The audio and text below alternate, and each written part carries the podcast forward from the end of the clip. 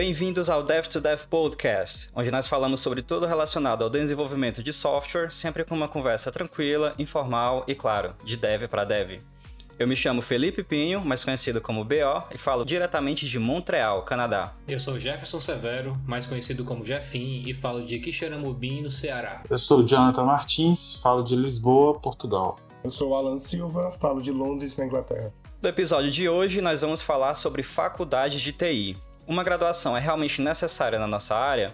Ou aquele cursinho rápido, aprenda JavaScript em uma semana, já é suficiente? Um diploma ajuda a conseguir emprego? Curso superior torna você um desenvolvedor melhor? Nós vamos responder a essas e outras questões agora no Dev to Dev Podcast.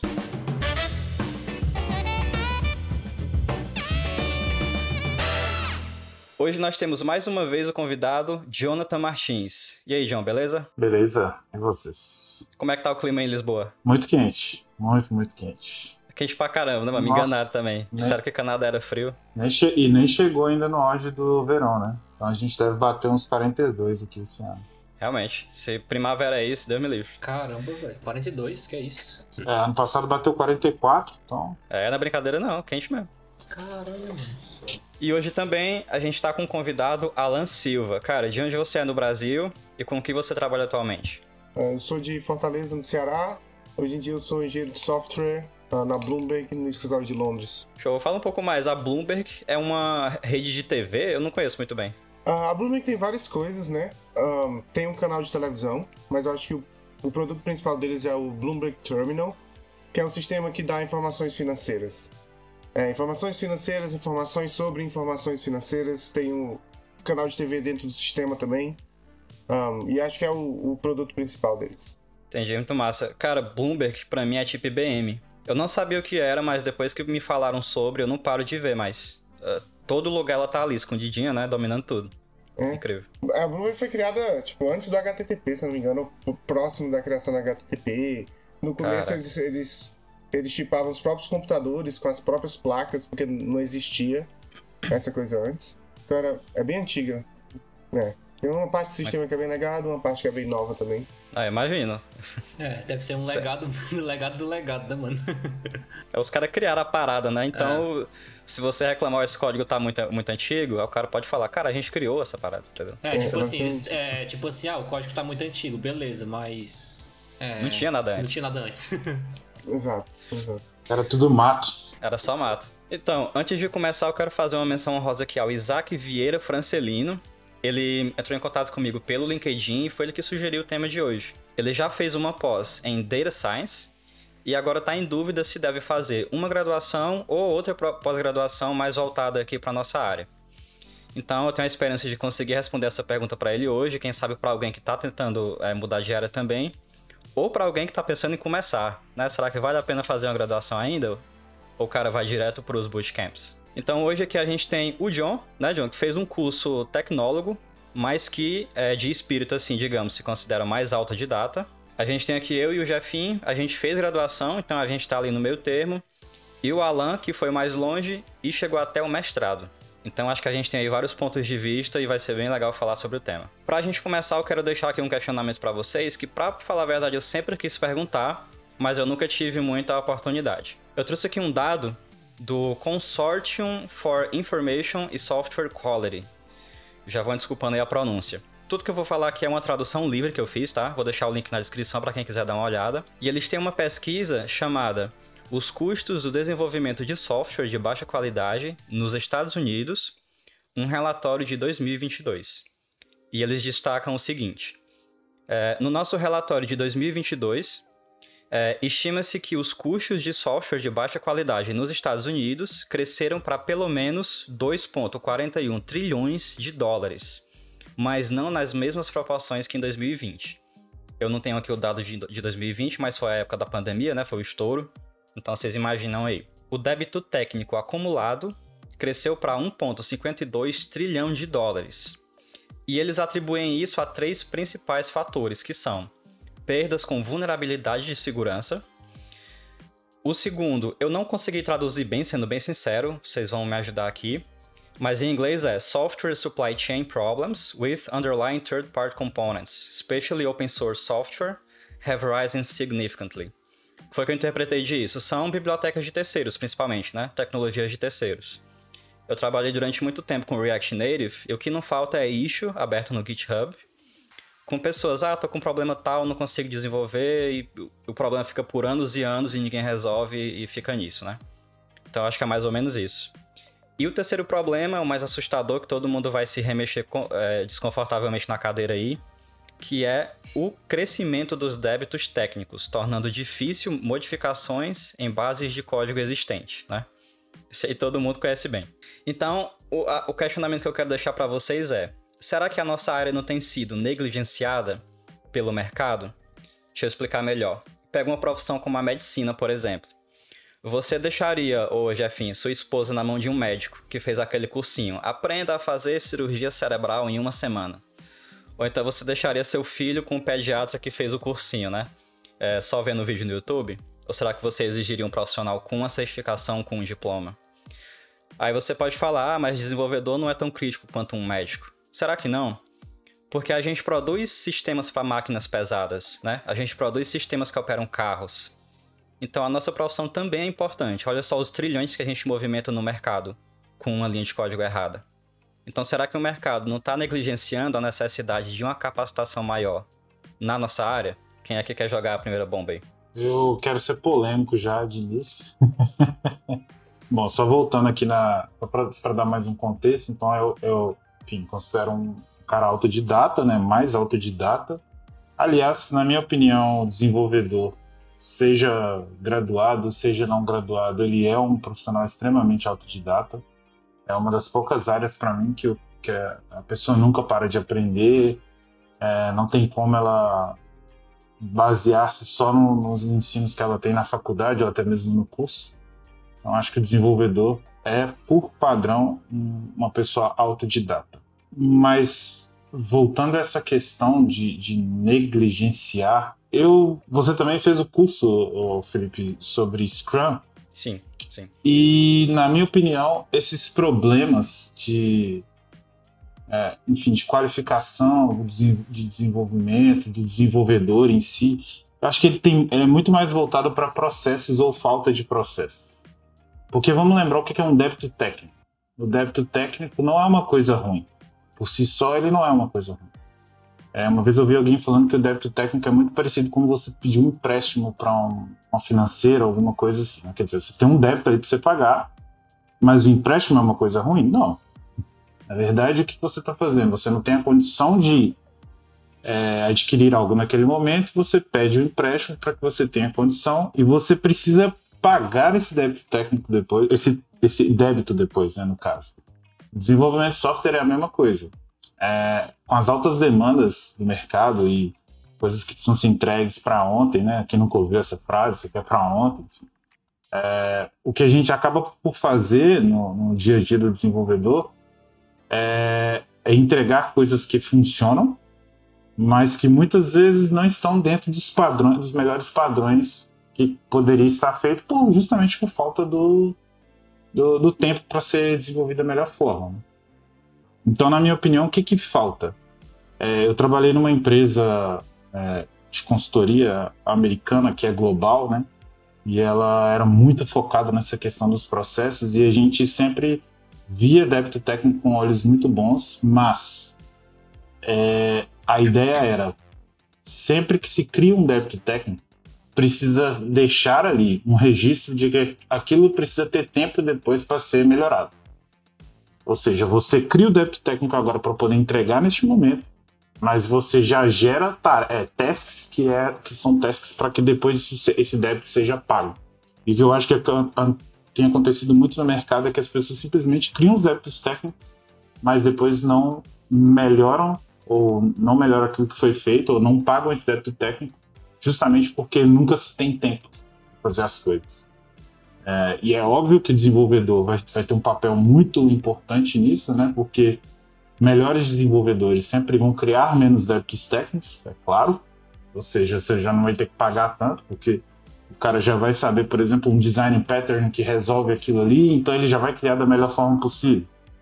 É, mas isso também é uma coisa que é, não tem como garantir que o ensino vai trazer essa capacidade para a pessoa.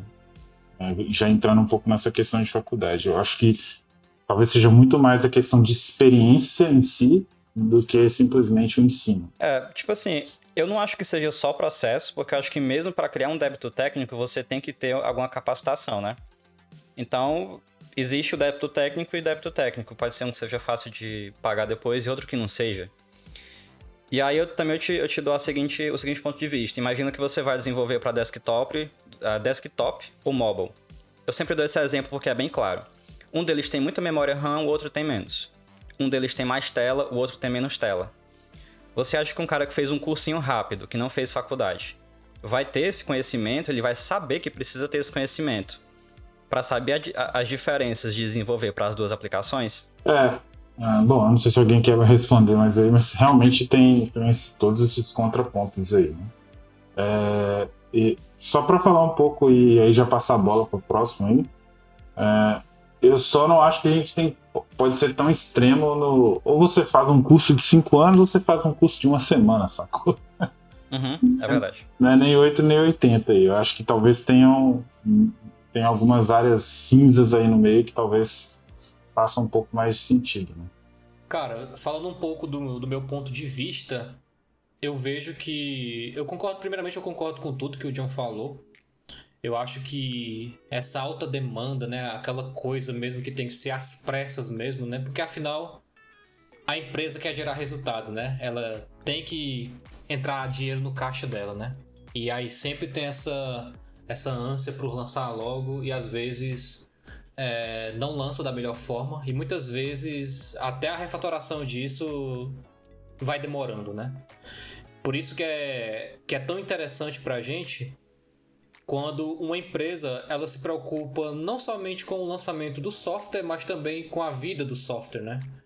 Então, é, nesse, nesses casos aí, uma das coisas que eu vejo, que você comentou sobre esses motivos do, é, da, das, da, dessa perca de dinheiro tão grande, Felipe, e eu até me impressionei de você não ter falado de, por exemplo, software com é, sem testes, entendeu?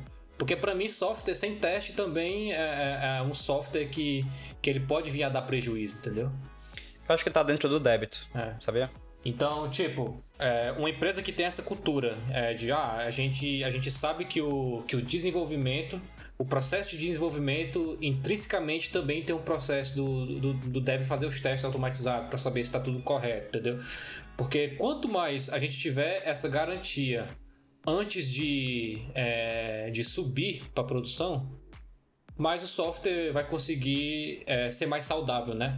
Uma coisa também que facilita muito, entrando já num contexto assim mais específico que eu, que eu vejo, é, por exemplo, a diferença do, do JavaScript para o TypeScript. No TypeScript você consegue fazer uma, uma programação, digamos assim, mais. Você consegue sacar coisas que estariam erradas no seu processo de desenvolvimento. Então, tipo assim, eu acho muito bacana também é, essas stacks, essa, esses, esses supersets né, que algumas linguagens têm, de você no processo de desenvolvimento poder capturar visualmente, ah, aquele ali tá, tá dando um vermelhinho ali, é porque tem um bug ali. E o TypeScript ele fornece muito isso.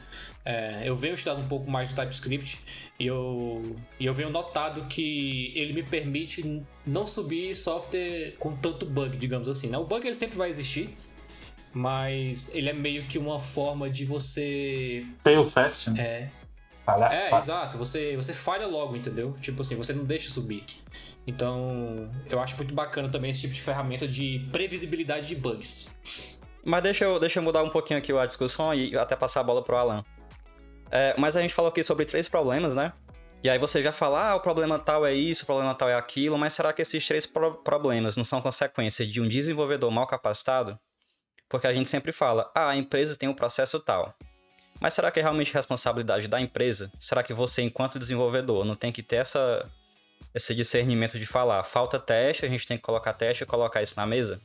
Né, Alan, que é uma coisa que tu me falou. Você, enquanto desenvolvedor, é sua responsabilidade entregar uma coisa funcionando. E não da empresa ter um processo que resolva aquilo. É, assim, só dando um pouco, falando um pouco sobre o que a gente estava conversando antes. Eu concordo com a grande maioria dos pontos do John, do, Jeff, do Jefferson e você também, Felipe. Um, o que eu vou discordar, é, talvez não discordar, mas adicionar, seria que a faculdade é uma experiência em si, sabe? Você não está deixando de ter uma experiência ou deixando de ganhar experiência porque você está indo para a faculdade. A faculdade em si é uma experiência gigantesca, tanto em, todos os aspectos. É, eu também vou concordar que, apesar de que a minha formação é, eu vim de um curso técnico, onde a gente aprendeu a programar no curso técnico, fui para faculdade e depois fui para o mestrado. E eu concordo que você não precisa de uma formação para trabalhar, mas eu discordo completamente de vire um programador em seis meses. Eu diria que seis meses talvez seja um. Não sei, talvez alguém muito bom, alguém que já tem um talento muito bom, vire um programador em seis meses. Mas a questão. Minha maior birra, eu diria, com esses cursos online é vire um programador em três meses. Por exemplo, às vezes eu abro um curso, deixa eu dar um exemplo de Vue. Eu abro um curso de Vue e nas primeiras aulas ele está explicando um, o que é um, um, um loop. Esse curso não deveria existir. Se você precisa explicar o que é um loop no curso de Vue, o seu público está errado. Um curso de Vue, nossa, você criar um projeto em Vue já envolve tantos, tantas camadas, tanto conhecimento, que eu acho que o problema está aí. Vamos ensinar React para quem não sabe nada. Esse é o único problema que eu vejo com esses bootcamps. Se você já, já tá na área, se você já faz alguma coisa, concordo que, ah, talvez seja uma boa. Mas você já trabalha na área, você quer aprender uma coisa similar, você vê um bootcamp, você chega lá e ele tá explicando que é um loop. Eu não, não continuaria esse bootcamp, porque eu não acho que vai ser rápido o suficiente para alguém que já trabalha com isso. Eu acho que também não vai ser profundo o suficiente para alguém que já trabalha com isso. Um, essa é a minha opinião em geral, assim. Agora, o que eu diria sobre o, o primeiro ponto que você tocou, por exemplo, é na desenvolvimento de software para coisas críticas, como medicina. Eu acredito que para essas áreas você já é obrigado a ter alguma certificação. Por exemplo, um dos grandes motivos para eu ter ido para o mestrado foi para ver como seria essa área acadêmica e se algum dia eu quiser fazer alguma coisa que precise de um título superior, eu já teria esse título. Porque eu, eu imaginei que eu nunca voltaria para a academia se eu saísse para o mercado. E isso é verdade. Hoje eu não voltaria para a academia de jeito nenhum. É, mas, por exemplo, eu tenho vários amigos que estão terminando os doutorados dele agora, que a gente fazia mestrado junto e agora eles estão terminando o doutorado. E eles estão indo trabalhar em lugares em que eles precisam do doutorado. Por exemplo, alguns estão indo trabalhar fazendo rota de entrega no Mercado Livre, em que todo mês sai alguma coisa nova sobre o PSP, um problema, que vai te ajudar talvez a calcular essa rota. Esse cara já hoje em dia já precisa de um, PhD para entrar. Não é, não, não tem como. Então imagino que para a área médica também exista. Agora, se você quer fazer um, um site de um, um evento, simples, que vai fazer uma coisa básica, você não precisa disso. Então, eu acho que assim como qualquer software que a gente vai desenvolver, essa pergunta em si, esse tema em si, é muito aberto, porque a gente teria que conversar sobre onde que essa pessoa vai trabalhar, entendeu? Qual tipo de produto que ela vai fazer, tanto sobre a questão do débito técnico, sobre como outra coisa, porque às vezes o débito técnico nunca vai resolver, nunca vai ser resolvido, porque ele não precisa ser resolvido, né? Às vezes se for um site que vai ser usado uma vez, pode ter muito que seria débito técnico e nunca precisa ser resolvido porque só vai ser usado ali um mês e acabou. Mas, é, geralmente é, essa, essa é a meu, minha visão geral da coisa. Eu, eu acho que o Felipe, como um bom host, deu uma de João Kleber aí, foi reduziu as coisas ao, ao absurdo, né? Ou exagerou Exato. demais, né? É. Era pra, pra criar aquela polêmicazinha boa, né? É, eu, eu, eu, acho que é, é, muito, é muito difícil você comparar a área de desenvolvimento técnico com qualquer outra dessas áreas aí mais. É, primeira, acho que a primeira forma de responder essa pergunta é: a área de desenvolvimento de software é uma área é, que, que você precisa. É, tem até uma expressão para isso que eu esqueço. Geralmente, quando você vai lidar na área de imigração, por exemplo, você vai para o Canadá, né? Então tem um processo lá, o Express Entry. E você vai ganhar pontos por aquilo que você tem, né? Ou seja, ah, você tem um curso superior ou não tem? A regulamentação. Rapidinho, isso foi, isso foi um dos motivos que eu dei pro, pro Isaac Vieira. Que foi, olha, inclusive ele tá pensando em ir pro Canadá também. Então eu falei justamente isso. Enquanto programador, talvez você não precise tanto. Mas certas coisas, como imigração, vão te pedir um diploma para ver se você programa mesmo ou se é só papinho, tá ligado? É, exato.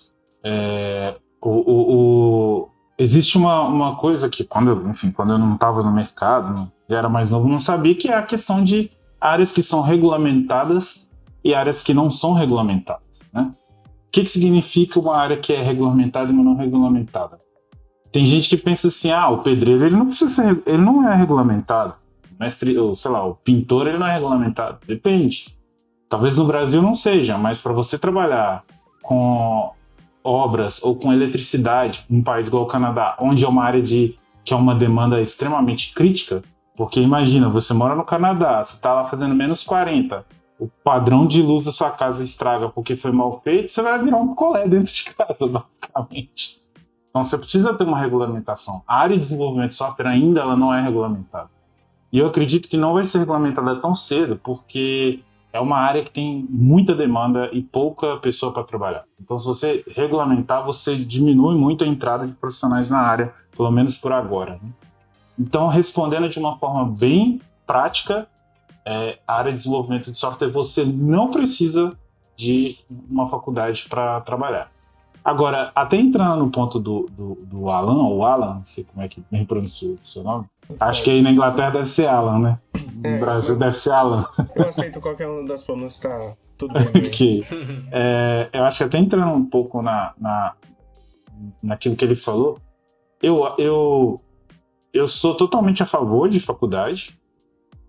Acho que se a pessoa tem a possibilidade, é, acho que é uma experiência muito válida. Você vai fazer coisas dentro da faculdade, principalmente a faculdade mais tradicional, que não foi o meu caso, que a minha, além de ter sido um tecnólogo, foi um tecnólogo à distância. Né? Então eu perdi muitas das coisas que vocês tiveram, que é aquela interação, trabalho em grupo. Que o trabalho em grupo basicamente ali é uma empresa, né? É, ali você está tendo um cara que está fazendo X, o outro que está fazendo Y, já tem umas tretas que você vai ter que lidar, ou seja, você já está melhorando ali seus soft skills isso é muito importante para o mercado. Eu era eu e eu, sacou? Então, é, eu, eu, sou muito a favor da, da faculdade, mas eu acredito muito que a pessoa que ela dá o passo a mais de fazer, por exemplo, um mestrado, um doutorado, é muito mais por si, sabe? Do, do, do cara sentir que, cara, eu quero fazer um doutorado, eu quero fazer a, a minha experiência ser mais profunda, eu quero ter mais experiências acadêmicas, eu quero, enfim, ter essa experiência que às vezes o mercado não vai te dar do que uma demanda do mercado em si. É, é só a gente pensar que tem muito desenvolvedor hoje em dia que o cara dropou a faculdade, sacou? E o cara talvez trabalha. Tá, tem uns exemplos clássicos, clássicos aí, né? Steve Jobs, Mark Zuckerberg, enfim. Caras que droparam a faculdade. Óbvio que tal, provavelmente nenhum de nós aqui vai ser um desses caras, né? Ou vai, vai conseguir vai conseguir chegar no nível que esses caras chegaram. Mas é, e a gente não pode levar eles como patamar que a gente escolha seguir. Mas de, de uma maneira geral, botando aí, sei lá, vou botar uma porcentagem bem estúpida aqui, 90% das, das vagas do mercado você não vai precisar de, de ter uma faculdade. Eu acho que é muito mais por si, saca? Você querer ter a experiência, você querer fazer a coisa bem feita. Então, acho que é, é, mais, é mais ou menos por aí, pelo menos na minha opinião. Cara, o que eu. O que eu acho foda, só te cortando, Felipe, são aqueles caras extremistas, né? Aqueles cursos bem extremistas mesmo, que os caras dizem na lata, velho, que faculdade não serve para nada, sabe? Cara... Isso é muito, isso é muita estratégia de marketing, De marketing, né? exato, velho. Ah, não sei o quê. Por que você vai fazer uma faculdade de quatro anos se você consegue aprender aqui a stack tal em seis meses e ter um emprego, entendeu? Tipo assim, é, eu acho muito extremismo, porque a faculdade, querendo ou não, é, pelo menos pro meu caso, e acho que pro caso de muitas pessoas, é a maneira como muitas pessoas adentram na área, entendeu? Então, eu, eu, eu, por exemplo, eu, quando entrei na faculdade, na minha cabeça, eu precisava ter uma faculdade de TI para conseguir trabalhar com TI, entendeu? E se não fosse por isso, eu não teria entrado na, na área, entendeu? É, hoje em dia, eu, eu não sei se, é, se eu tivesse essa, a, a, mesma cabeça que eu tenho hoje, de tipo assim, de eu saber pesquisar os conteúdos, de eu, de eu ver a abundância de conteúdos que a gente tem na internet, se eu faria uma, uma graduação novamente, eu não sei responder. Mas graças à faculdade, é, eu consegui entrar na área, consegui fazer muito network por lá. É o que você falou, eu acredito que, que essa parte de, de soft skill, de network, ela é muito, muito aproveitada na faculdade, principalmente na faculdade de forma presencial, que foi o meu caso, do Felipe, é, eu acredito que do Alan. Então, tipo assim, você tá ali resolvendo um bug ali, velho, com seus colegas. Quando dá três horinhas, você vai tomar um cafezinho ali, você espira, tá ligado? É, tipo assim, eu sinto saudade disso, tá ligado? Tem, são coisas que a gente sente falta e que hoje em dia é, a gente não tem mais. E outra coisa também, velho, que, que hoje eu sinto diferença é que, cara, faculdade, velho, é um ambiente, pelo menos para mim, mais caótico do, do, que, do que mercado de trabalho, tá ligado, velho? Pelo menos a minha. Porque, tipo assim, a, a gente sempre ouvia falar, ah, não sei o que, vocês vão vocês vão ver o que é bom quando começar o mercado de trabalho, né? Não sei o que. Mas, cara, faculdade, dependendo da instituição, é puxado, velho. E, ah, eu concordo. E, e, tipo assim, nada se compara, entendeu? Eu, tinha, eu tenho muito mais sanidade mental hoje, trabalhando, do que na época de faculdade, velho. Porque. Concordo. Você é jovem, você não tá preparado, Exato. é muito contexto. Um, um dia é uma matéria, outro dia é outra. Mercado de trabalho, comparado a isso, assim, tirando a responsabilidade que você tá sustentando você e sua família, né? tirando essa pequena responsabilidade, é ok. Mas deixa eu comentar alguns pontos aí que vocês citaram, que eu achei muito legal. Assim, primeiro, Jefinho, tu falou que na faculdade você aprende a... É, assim, na faculdade você aprende a... Pesca, a, a, a é aprende a aprender. Aprende a aprender. Quando eu entrei na faculdade, eu pensava mais ou menos como o Jefinho. Se não tiver um professor me ensinando, eu não vou aprender. Eu preciso de um professor, eu preciso de um curso. Então lá não se aprende só a programar, você também aprende que você consegue, consegue me dar um Google e uma hora que eu faço, entendeu? Isso é uma coisa que se aprende também. E eu queria comentar também o que o Alan falou sobre a grade desses cursos que a gente vê na internet, que não chega nem a ter uma grade, né? Convenhamos. Mas isso diz muito sobre o que é o alvo desses cursos. O cara ensina o que é loop, o que é if, o que é else, é, durante o curso de, de React. Isso não faz o menor sentido, né? Mas isso diz muito tanto sobre o que são esses cursos, quanto sobre o pessoal que esses cursos querem atingir. Eu não lembro se eu já comentei aqui em algum episódio, mas já aconteceu de a gente entrevistar um cara. Em Portugal a gente entrevistou algumas pessoas. E a gente entrevistou algumas, eu não, claro que eu não vou citar nome, mas que a pessoa eu, eu pedi, olha, pega aí para mim um string e retorna outra string substituindo os espaços por quebra de linha. Só isso. Aí a pessoa meteu um componentezão React lá, começou a programar um componente React com HTML, XML, né? Aí eu não falei nada, mas eu fiquei pensando, como assim, maluco? O que, tá acontecendo aqui? Tipo, claramente o cara, ele não fez a correlação do, do que é JavaScript, do que é React, do que é o framework, do que é a programação web, ele não sabe nada, ele só é o, decorar aquilo ali. É o famoso cortar o frango com serrote, né? É, tipo, novamente, novamente vou concordar com o John aqui quando ele falou que é, essa área é muito do, do indivíduo. Você tem que você tem que ir por, por fora, você tem que realmente ir atrás. E a questão maior com esses bootcamps é que não, não dá para fazer isso em três meses. É impossível. Não importa se você foi para faculdade ou se você veio autodidata, você gastou um tempo fazendo aquilo para você conseguir aprender, você conseguir entender realmente, esse exemplo do Felipe, o que é JavaScript, o que é programar o, e a aplicação daquela programação para você conseguir fazer uma aplicação em React. A pessoa que vem do nada e vem num bootcamp desse, ela, se eu pedir para ela me falar o que é uma variável, onde é que essa variável tá? Tá na memória RAM? Ela não sabe nem o que é memória RAM. Então a minha crítica geral é só essa, pessoal que entra por esses bootcamps. Eu já também entrevistei umas pessoas que eu ficava, como essa pessoa tá aqui? Tipo, ela não sabe o que ela tá fazendo, ela sabe copiar e colar isso que ela viu no curso, fazer aqui. Se eu pedir para ela Debugar, debugar eu acho que seria demais. Acho que eu não deve nem saber o que significa debugar.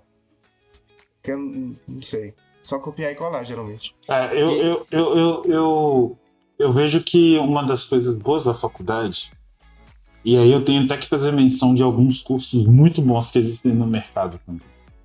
Cursos. Talvez eu não consideraria cursos rápidos, porque é, geralmente eles vendem uma. Geralmente os cursos hoje em dia eles vendem uma assinatura, né? Então acaba não sendo um curso. Ah, começa aqui termina aqui. É uma continuidade que você vai ali viver e aprendendo aquilo ali.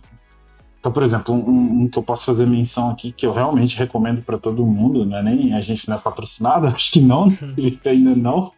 Ainda não. É, mas é, um, é, um, é, é uma galera que eu realmente recomendo, que é o pessoal do Rocket City. Para mim, o Diego manda muito bem, é um cara que consegue ensinar muito bem. E, e, ele, e, ele nunca, e eles nunca tiveram essa proposta, saca? De, ah, torna-se um desenvolvedor em uma semana. Sempre tiveram essa proposta de um, de um conhecimento contínuo, né? Você continuamente aprendendo. Uma coisa que eu acho que a faculdade te dá, e aí eu vou fazer um paralelo aqui com uma outra área da minha vida, que é a área de música, né? Então, eu sou músico, como vocês. Não sei se se o Alan também é. Bem Se, ruim. se, se, se for, mano, todo mundo é, então. É, então. bem, mundo aqui bem é- ruim, bem ruim. Não chamaria de músico, mas. É, É. na água ali. Po- Pois, então eu acho que todo mundo aqui tá mais ou menos aí nessa área, né? Eu, como tudo na minha vida, acho que até um pouco pela. é, eu vou botar aqui, talvez seja um pouco pela pouca capacidade financeira, eu tive que aprender a aprender a tocar, sabe? Então comecei lá na igreja, com seis anos de idade, tocando bateria, tá? É, e aí aos 12 eu comecei a aprender guitarra, hoje eu já tô com 34. Então eu tenho 28 anos de música, né? E aí você pega um cara. é, então, isso durante esse tempo todo eu nunca fiz aula, eu sempre aprendendo. Então você pega um cara, às vezes, que fez aula, o que você demora para aprender em uma década aprendendo sozinho, o cara com, com um professor de música, ele vai aprender em, sei lá, um ano, dois anos. Porque ele tem um conhecimento estruturado, que é o que a faculdade geralmente nos dá, né? É você estruturar ali uma série de conhecimentos em uma ordem específica. A gente às vezes acha que faculdade é tudo ao léu, né? A pessoa inventa lá uma grade e pronto. Tem faculdade que eu acho que faz isso mesmo. Inclusive, eu acho que a minha fazia isso. É, mas é, geralmente a gente acha que é assim, ah, o professor inventou, deve ter levantado de manhã e ah, vou, vou ensinar para esses caras hoje aqui padrão de projeto. E na verdade não, tem toda ali um, um- uma ciência por trás daquilo ali. Né? É, é, são coisas que se você pegar na ordem certa, você- a sua cabeça vai estar preparada para a próxima etapa. E o que acontece com o cara autodidata muitas vezes é que o cara dá volta, volta, volta. Eu, nossa, eu já fiz demais. Vou aprender, ah, por exemplo, quando eu estava aprendendo desenvolvimento, eu, eu, tinha na minha cabeça que eu queria apre- aprender Python e React, né, e JavaScript. Essas eram as duas coisas que eu queria aprender. É, mas eu não sabia se eu aprendia, sei lá, Django, eu não sabia se eu aprendia Flask, eu não sabia se eu aprendia. É, na época era só JavaScript, eu não sabia se ia para Angular, eu não sabia se ia para React, e eu ficava, tipo, uma semana eu estudava uma, aí uma semana eu estudava outra, e aí eu não tinha essa estrutura, que muitas vezes é, é a estrutura que vai te permitir ir mais longe e ir melhor, né?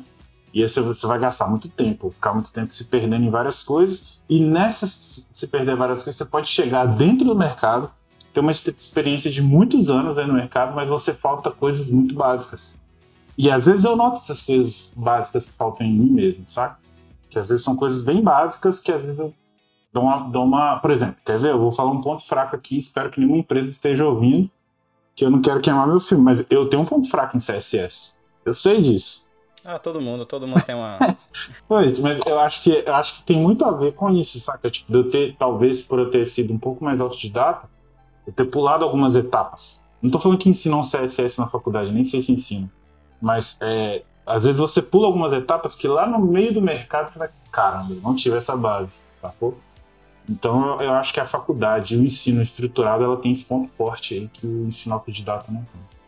John, deixa eu te falar uma coisa. É, não querendo te criticar assim, mas eu acho que esse teu jeito de falar já mostra que não, tu não teve essa grade curricular tão bem con- construída, né?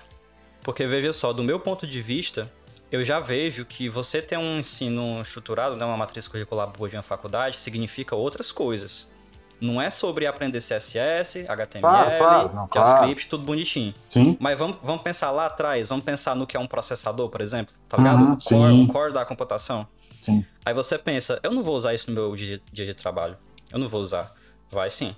Outro dia eu tive que resolver um problema, por exemplo, onde, onde o nosso servidor tava, re- tava recebendo requests, né? E o nosso servidor tinha, sei lá, quatro núcleos. Uhum. E aí eu, e aí eu tava configurando lá quatro núcleos para receber request. Uhum. E, e tava travando a parada. Aí eu fui buscar lá atrás da- do meu conhecimento e, e saquei, cara, se os quatro núcleos estão respondendo request, não sobra nenhum para pegar as que estão vindo, para fazer o schedule, né? Uhum. Tá aí o truque, deixa um núcleo livre para fazer aquilo ali. Enfim, só um exemplo bobo, mas que se você tem essa base mesmo, base mesmo lá de trás, coisas que você talvez nem lembre, mas que você tem uma noção, você já consegue resolver esse tipo de problema. E deixa eu fazer uma diferenciação importante que eu queria ter comentado antes, mas eu acabei perdendo, que é o seguinte. A gente está fazendo meio que uma diferença errada, né? É Como se só existissem pessoas que fizeram graduação, no sentido de tiveram um período na academia, e pessoas que são completamente autodidatas. Mas pra mim essa não é a principal diferença, porque um cara autodidata pode ser tão bom quanto um cara que foi pra academia, entende? Eu acho que uma diferença muito importante é entre pessoas que são preguiçosas e pessoas que estudam pra caramba, no sentido de que ou gostam realmente daquilo ou que se dedicam. Porque se você for um cara preguiçoso, você não vai fazer uma faculdade com tudo que ela tem pra oferecer. E se você for, fazer, basear sua carreira só em bootcamp, pior ainda, meu irmão. Você vai aprender o mínimo do mínimo do mínimo, entendeu? É, é, é- é- isso é até uma coisa interessante, porque quando você lê isso, né? Ah, pessoas preguiçosas. Aí a gente tende a pensar que o cara que talvez opta por não fazer faculdade quer fazer um bootcamp é porque ele é preguiçoso. Mas também tem um preguiçoso que vai para a faculdade porque ele sabe que vai ser tudo entregue ali mais ou menos para ele de bandeja, né? Vai ser tudo, ó, é assim que funciona. é assim. Enquanto o cara que tá autodidata, ele não tá recebendo. Então, tipo, o preguiçoso, ele vai arrumar uma forma de, de ser preguiçoso em qualquer lugar, né? Essa é a verdade. É, eu, eu complemento também que essa parte aí do, do cara que estuda muito ali, o cara que estuda demais, é, é interessante também que ele estude demais com estratégia e foco, né? É, o, o, John, o John comentou aí sobre é, você pegar material picotado, né? Não ter ali uma progressão. E aí quando é, vamos supor que você estuda, sei lá, 8 horas por dia. Eu acho um, um, um valor alto assim, de estudo por dia hoje em dia. E aí você, sei lá, você sempre tá pulando de galho, então, ah, hoje eu tô, eu tô estudando Node com React, amanhã eu tô estudando Laravel, semana que vem eu tô estudando C Sharp. Então a pessoa, ela sempre fica pulando porque naturalmente para nossa cabeça, é, começos são bons, entendeu? O nosso cérebro ele gosta dessa coisa de começar da segunda-feira, entendeu? Então, tipo assim, é uma armadilha muito grande. E, tipo assim, por mais que você estude muito por dia, se você for fazer esse tipo de estudo, ele não vai ser tão produtivo para sua carreira, porque você não vai se aprofundar em nada. Então, tipo assim, também é importante você manter um certo foco é, no que você está estudando. E aí, depois de um tempo, né, de alguns meses já, e você vê que já, tá, é, já tem um nível bacana, você vai expandindo seu conhecimento de acordo com o que você já aprendeu. Porque na programação é assim: você aprende uma coisa, as próximas coisas que você for aprender, por conta da, do que você aprendeu primeiro, entre aspas, ficam mais fáceis, né? Porque tá tudo ali envolvendo ali lógica de programação, né? Esses frameworks são todos baseados em lógica de programação. A gente renderiza coisas via condicionais, a gente mostra listas por é, estrutura de repetição. Então sempre vai ter uma base, entendeu? E eu defendo que, tipo assim, independente do seu nível de programação, seja sênior, tech lead, você sempre volte para estudar as bases, entendeu? Porque na base sempre vai ter alguma coisa que você não sabe. Então, tipo assim, eu não tô dizendo que você é, no mercado não vai utilizar os frameworks, porque os frameworks por mercado fa fazem muito sentido, porque eles agilizam as, entre as entregas.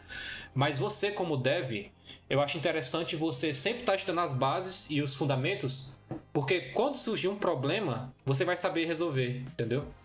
E, e, é diferente daquele cara, daquele dev que é o instalador de pacote, né? Que é o cara que sai instalando todos os pacotes e, e, e sai utilizando, né? Então, tipo assim, você vai ser aquele cara que quando der um erro no pacote, quando tiver alguma falha, você vai saber resolver, você vai criar uma issue e você vai subir a PR no pacote para resolver e você vai usufruir disso, entendeu? Então, eu acho que o papel do programador é muito mais esse, entendeu? Olá, não sei se tu ia comentar alguma coisa e parou. Não, na verdade eu só ia, eu só ia concordar novamente com o John na questão de o preguiçoso, na minha opinião, não importa. Assim, o preguiçoso ele pode ser preguiçoso no bootcamp ou na faculdade, uhum. não tem diferença. E a questão do preguiçoso é mais a questão de você pode ir para todas as aulas, você pode assistir todos os bootcamps. Se você não fizer repetidamente até você realmente entender os conceitos, você não vai aprender de jeito nenhum. Não importa se está na faculdade, se você não está. Mas eu também vou concordar que a ordem com que a faculdade te, te dá aquele conteúdo, ó, estuda isso, depois estuda isso, depois estuda isso, porque esse caminho a gente já fez, a gente já viu que é mais fácil. Isso é, é assim, é algo inestimável, é muito, muito bom. Ao mesmo tempo, alguns professores da Unicamp, por exemplo, tem o Rafael Chueri, que ele postou todas as aulas dele, não sei se todas, mas é grande, pelo menos a introdução a o que seria o fundamento de programação que a gente conhece. Então ele postou todas as aulas dele no YouTube. Se você quer aprender, se você quer entrar nesse, nessa coisa, nesse mercado, comece aprendendo fundamentos de programação em vez de ir para um bootcamp, sabe? E esse conteúdo tá disponível na internet. Claro que tem uma vantagem de você estar tá na sala de aula para você poder tirar uma dúvida, você tem os colegas, você tem tudo ali. Mas o mesmo conteúdo que esses colegas vão ver, você pode ver na internet também.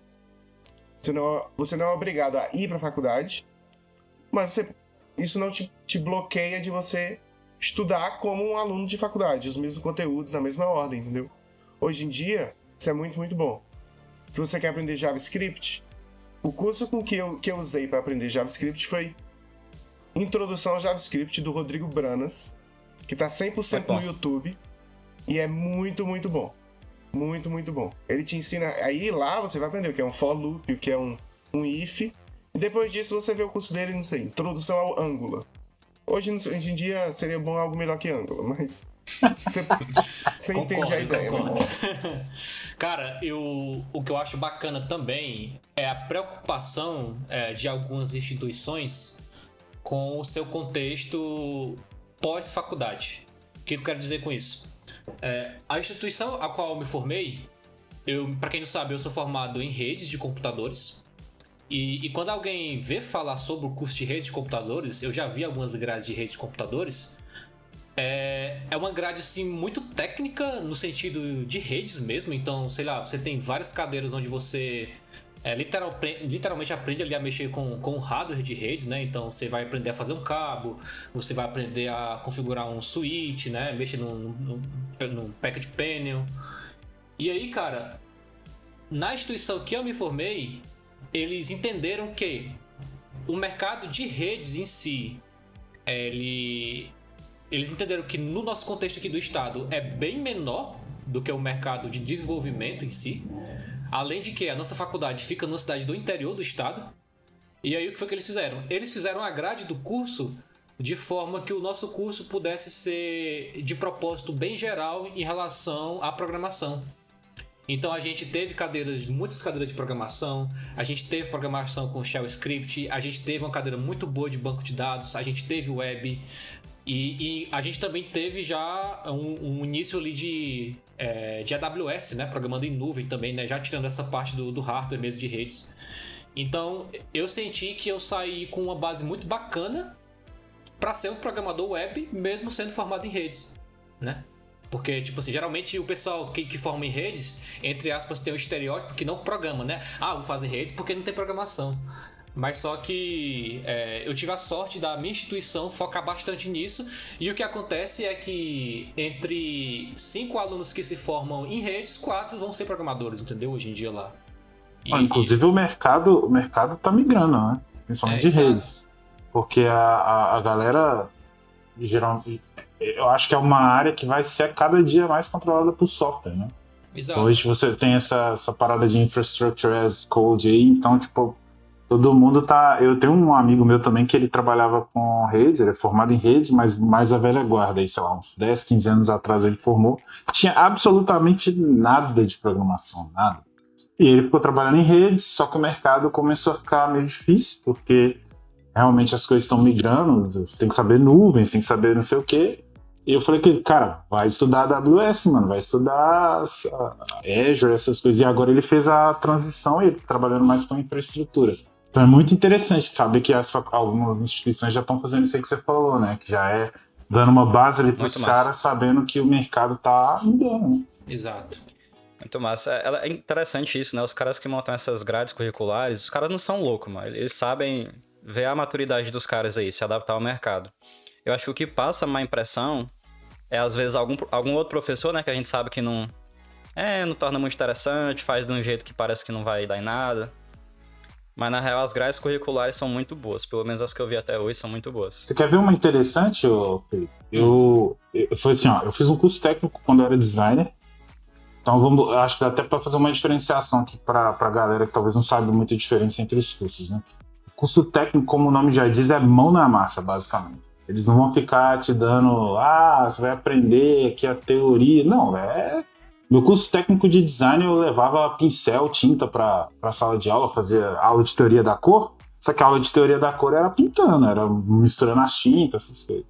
Depois eu fiz, eu comecei a fazer uma faculdade presencial tradicional, que era na PUC de Belo Horizonte, é, e era para era, era um profissional de produtor multimídia. Então era uma área bem generalista e uma das áreas que tinha lá dentro era programação. Uma das primeiras vezes que eu tive algum contato com programação foi lá dentro.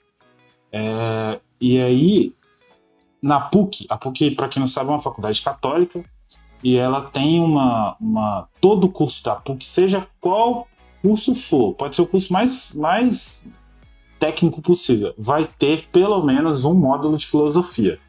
Aí você fala assim, caramba, por que, que tem filosofia numa faculdade de tecnologia? Só que basicamente a ideia dos caras de colocar um curso de filosofia na, na, em qualquer curso, uma grade de filosofia, é, é porque a filosofia ela confronta muito a pessoa.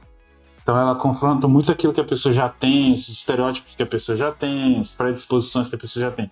E aí, o que, que a aula de filosofia vai fazer com você? Geralmente o professor vai te questionar um monte para você abrir, porque o cara que não está aberto, né, para aprender, ele não tá, ele, ele, já tá, já tá tipo, ah, eu já sei o que eu sei, eu já faço o que eu faço, eu não preciso aprender, ele não vai conseguir aprender. Então, geralmente, as aulas da PUC de, de filosofia que você acha que às vezes não vão servir para nada, na verdade, ela, elas são a aula que faz o cara, caramba, eu nunca tinha pensado por esse, por esse lado. Então, abre ali uma oportunidade pro, pro ensino entrar, né? Então, é uma coisa interessante. Melhor cadeira de filosofia, John, são os corredores da faculdade. Digo mesmo. os botecos também. Mas, cê, é, rapidinho, vocês já pararam para pensar que a gente tá falando de quatro lugares totalmente diferentes do mundo, maluco? O, o John e o Alan estão nas Europa, né? Vocês estão pertinho, eu acho, né? Mais ou menos. É, mesmo time zone, inclusive. Time zone, pelo menos. Vocês estão no, no, meio do mundo, né? É. Eu tô aí no Canadá e o Jeffin tá no Brasil. E todo mundo tá com calor, que é incrível, né, também. Eu acho que essa é, o, essa é a gravação de podcast com o maior ping de todos os tempos. e se você não sabe o que é ping, é porque provavelmente você não fez cadeira de rei, sabe? Já dei uma agulhada aí. Ou então você nunca jogou um jogo online, velho. ah, é. Quem joga sabe, né, o que é ping. Então, pessoal, sobre essa questão de matriz curricular, você aprender coisas que vão desde a base até, tópico mais abstra... até tópicos mais abstratos, né? O que vocês acham do princípio de Pareto? Esse princípio fala, se eu não estou enganado, que é, 20% das ações causam 80% das consequências, né? Mais ou menos assim. E você pode extrapolar isso para outras coisas. Por exemplo, se você está aprendendo uma tecnologia nova, você não precisa aprender tanto dessa tecnologia para trabalhar bem. E isso acaba matando um pouco do que a gente falou, é, que você não precisa talvez conhecer sobre sistemas operacionais, redes e arquitetura de computadores para ser um bom desenvolvedor, né? O que, vocês acham sobre isso? Eu, eu, eu acho que Bom, eu, eu, sabe, sabe como é que eu traduzo o, o princípio do Pareto? Hum. Nem sei quem que é o Pareto aí, no caso. Nem eu. Nunca ouvi falar nisso também, não. Felipe é, não, eu já tinha... Era um cara mesmo, era um nome de um cara mesmo. É, eu, é, lógico, lógico que é. Eu ouvi falar do princípio de Pareto, foi até um desenvolvedor aqui da, da, da empresa aqui da, que a gente trabalhava com a BMW que trouxe um dia. Mas para mim ele, a tradução pro, pro bom português brasileiro é o melhor feito do que o perfeito, né? É, hum. Eu acho que é mais ou menos isso. Assim. É, é, aquela questão da MVP também, né? Você entregar valor, enfim. É, eu acho que tudo isso aí fica mais ou menos correlato. Assim. E eu, eu, sou muito a favor disso mesmo. É, sabe uma coisa que acontece muito com o desenvolvedor mais experiente? Não sei se vocês já perceberam. Hum. É, todos aqui já têm mais ou menos uma boa experiência, né? É, e eu vejo que vocês já perceberam que depois de um certo tempo que você está trabalhando no mercado, se surgir uma tecnologia nova para você trabalhar, você não tem medo. Porque você já sabe ali a base. E você vai, vai estudar de uma forma. É, por exemplo, você vai pegar e. Por exemplo, esses dias eu estava vendo, a gente, eu estava falando da Rocket City, eu estava vendo o Diego da Rocket City falando que ele nunca tinha trabalhado com Python e ele precisou fazer um, um, um enfim, uma aplicação lá dentro da Rocket City em Python. E ele já sabe os, os princípios básicos da coisa. Né? Então, é, essa, essa, esse, para mim, esse é um, é, um, é um preconceito que o desenvolvedor precisa retirar, seja o desenvolvedor que veio da faculdade, seja o desenvolvedor autodidata, ele precisa tirar. Eu não sou um desenvolvedor de tecnologia X. Eu acho que isso é uma coisa que todo mundo tem que ter. Tá, eu sou especializado em Python, sou especializado em React, eu sou, mas Cara, eu, eu, eu sou um desenvolvedor. É, acima de tudo, eu sou um desenvolvedor. Então, é, eu acho que esses conceitos que você falou, né? Às vezes eu não preciso ter os conceitos todos bem ali na minha cabeça, mas eu acho que você tem que ter pelo menos uma base saca? Exatamente. Eu não, eu... 80-20, se for para aprender que esses 20% sejam o que o Jefinho falou, as bases. Exato. Começar do, do fim, né? Exato. Eu, por exemplo, eu, eu tive na faculdade a. a eu, eu não lembro bem o nome, mas era, era, era alguma coisa relacionada a a parte de montagem de computador, de como que funciona um computador. Mas se você me perguntar como é que um kernel funciona, eu, eu não lembro, sinceramente, eu não, não me lembro. Talvez se, eu pegar ali e ler ali na internet, ah, era assim e tal. Mas eu sei mais ou menos como que funciona a questão de alocação de memória, é, o que que, por exemplo, uma linguagem que não tem garbage collector, o que que pode acontecer, o que que o cara... Quer dizer, aí você pensa, ah, então toda linguagem tem garbage collector, aí você vai ver que linguagens que tem garbage collector às vezes ficam até mais pesadas em alguma situação, porque tem que ficar limpando tanta coisa. Então, assim, é, são conceitos que talvez você não tenha na ponta da língua, você não sabe exatamente como funciona, mas você sabe que tem ali por trás, e aí acontece isso que aconteceu, que você deu o exemplo. Você está lá trabalhando num computador, um servidor que tem quatro núcleos, é, só que você sabe que o núcleo vai precisar ficar ali para ser o núcleo que vai comandar as coisas. Você encher os quatro núcleos, você não vai ter um cara que comanda, vai ser um monte de de, de, de thread ali solta sem, sem ninguém para resolver. Porque hoje em dia, é porque hoje em dia é muito abstrato, né? Você não, não pensa em núcleo. A Exato. AWS faz para você. É, garbage collector, você não pensa em limpar a memória, o JavaScript faz para você. É, você pensa é... até no JavaScript mesmo, né? É... Não, não, tem nem concorrência, macho, para tratar. Exato. Concorrência faz tudo para você. É muito Nutella, né, mano? Uma, uma, uma, uma, pergunta que é muito comum em entrevistas hoje de JavaScript, principalmente para posições mais avançadas, é como que funciona o event loop, né? É, quer dizer, e é uma coisa que é essencial. Quer dizer, um desenvolvedor React vai, vai precisar, para fazer uma tela, ele vai precisar ali do, de saber como é que o event loop funciona hoje. É, não é, não é essencial, não, mas conta ponta. Assim, mas tem uma hora que você vai bater lá. Tem uma tem, hora que tem uma hora que o cara vai falar, caramba, essa parada aqui sai no console log, mas não sai no, na tela, por quê? E aí você descobre a diferença do console log, por que, que o console log aparece as coisas e às vezes o que está na tela não aparece. Então, assim, são todos, são todos conceitos que você precisa ter um pouquinho ali, pelo menos, você saber o que pesquisar. Saber o que. Véio, quando você não sabe nem o que procurar, dá um erro. Você não sabe nem o que procurar, nem por onde começar a procurar, eu acho que é um problema sério. Aí quer dizer, acho que tá faltando base. Para mim, sobre, sobre essa questão do, dos com 20% você faz 80% do trabalho, faria sentido se você estivesse falando de uma coisa que você tem. Ah, você tem uma dimensão em que os primeiros 80% você, você pega um segmento nessa dimensão, os primeiros 80% você vai conseguir fazer, os outros 20% é uma classe separada de problemas que você não vai conseguir, porque você precisa dos outros 80% do conhecimento. Se isso fosse verdade, faria sentido.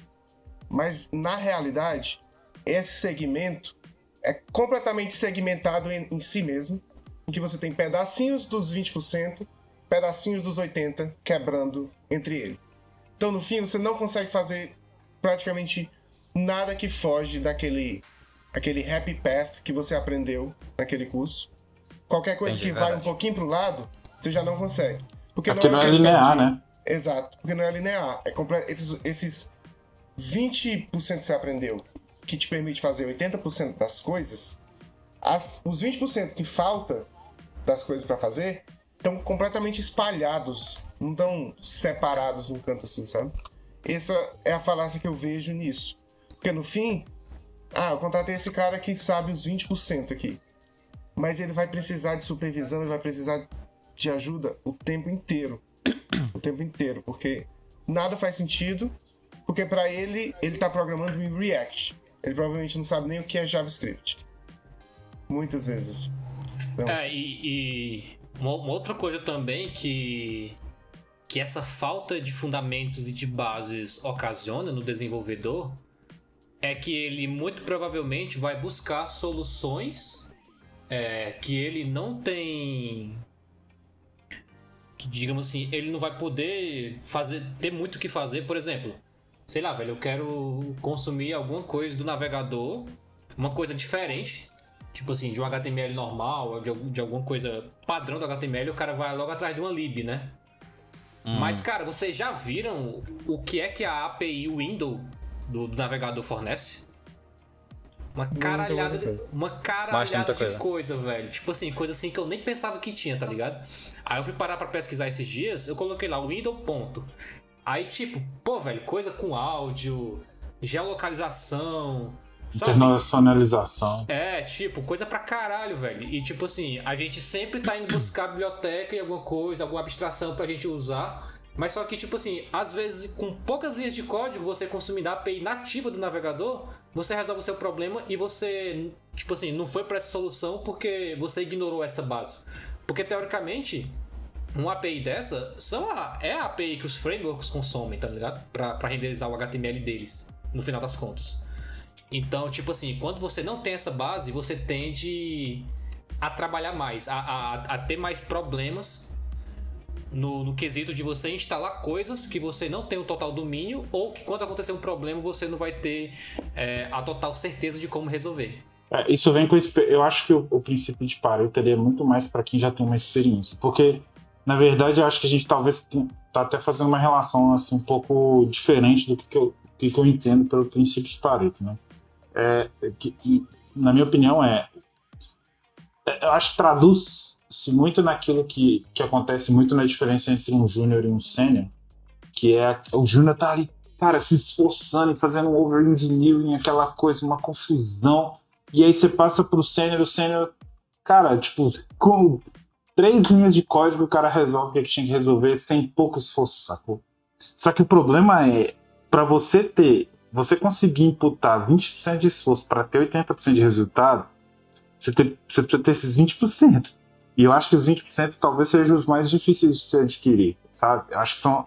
É como se fosse assim, é, é- é o início, é, é a é exatamente isso, é a base, você tem a base. O cara que tem a base bem formada, e a base, vamos dizer que seja tal- talvez os 20%, se o cara tem esses 20% muito bem formados, ele vai conseguir fazer os 80% de resultado porque ele tem a base muito bem feita.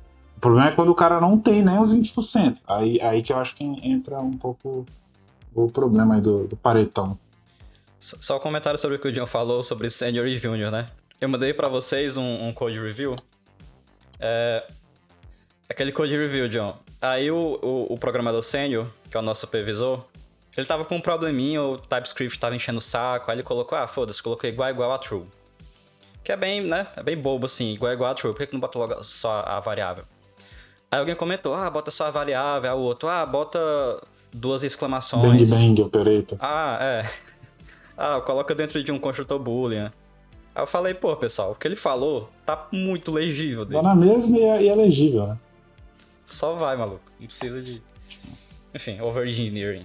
Igual o, comentário que diz exatamente o que estava escrito na linha, né? Que poderia ter sido escrito no nome da variável. Muitas Ah. vezes é só.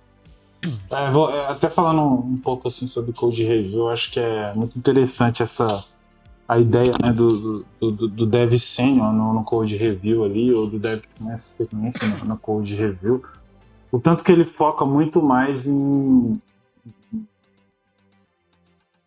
fazer com que a pessoa tenha uma boa experiência. Quer dizer, geralmente quando você está recebendo um review de alguém, se a pessoa tiver uma experiência, ele vai focar muito mais nas coisas que de fato fazem trazem alguma dificuldade. Por exemplo, eu, quando eu vou fazer um code review de alguém, a primeira coisa que eu bato o olho assim que eu vou ver é a legibilidade, obviamente. Se eu não entender o que é, eu não vou conseguir fazer o code review. Né? É, então eu acho que isso é um ponto. Mas aí depois, ah, estilo de código. É, isso aí, cara, deixa isso aí pra Linter, saca? Isso aí é uma coisa que não dá pra ficar. Então, ah, escreve assim, escreve assado. É, então, por exemplo, uma coisa que a gente colocou, que, que, aí eu acho até faz um pouco de conversa com aquilo que a gente falou no início, Felipe, que hum. é a hum. questão da qualidade que os softwares têm entregue, a, quali, a pouca qualidade que os softwares têm sido feitos, né? Que aí a gente falou da questão do débito técnico, enfim. É, uma coisa que a gente colocou no nosso projeto recentemente, que resolveu muito a questão do code review, é, resolveu muito a questão da qualidade de software, são as análises é, estáticas de código, né? No, mais conhecido SonarQube. Cara, aquilo ali resolve muita coisa. Que, que se, se, a maioria das empresas soubesse, ou se a maioria dos desenvolvedores batessem o pé para colocar, sabe? Como a gente falava muito aqui em Portugal, né? Botar o pau na mesa e falar: oh, é isso aí, stick on the table, põe stick on the table e fala: cara, eu preciso de um, uma análise estática de código aqui. Porque eu lembro que eu estava fazendo, por, esses dias eu estava fazendo regex, botando regex dentro do código, e basicamente regex quase ninguém sabe o que, que é. Você bota lá no, um ah, Macho, tá aí uma base muito boa que pouca gente sabe, né, mano? É, então, regex é foda. Aí você bota lá no, no, no, no interpretador lá de regex, vê se tá certo. Ou usa o chat GPT pra gerar um pra você. E eu botei lá e, pronto, subiu o código. Aí o, o SonarCube respondeu: Ó, isso aqui é um ponto de vulnerabilidade. O cara pode usar esse regex seu aqui pra, fazer um, um, um injection aqui no seu código. É mesmo? É. É porque, porque tu concatenou lá alguma coisa? Porque eu não delimitei é. exatamente a, a, a, os, os, os, limites do regex. Ou seja, hum. qualquer coisa que entrasse dentro daquela, daquela, da, daquilo que estava ali, ele ia aceitar. Então, se o cara soubesse fazer uma engenharia reversa do regex e saber o que, que ele pode colocar, ele pode injetar alguma coisa.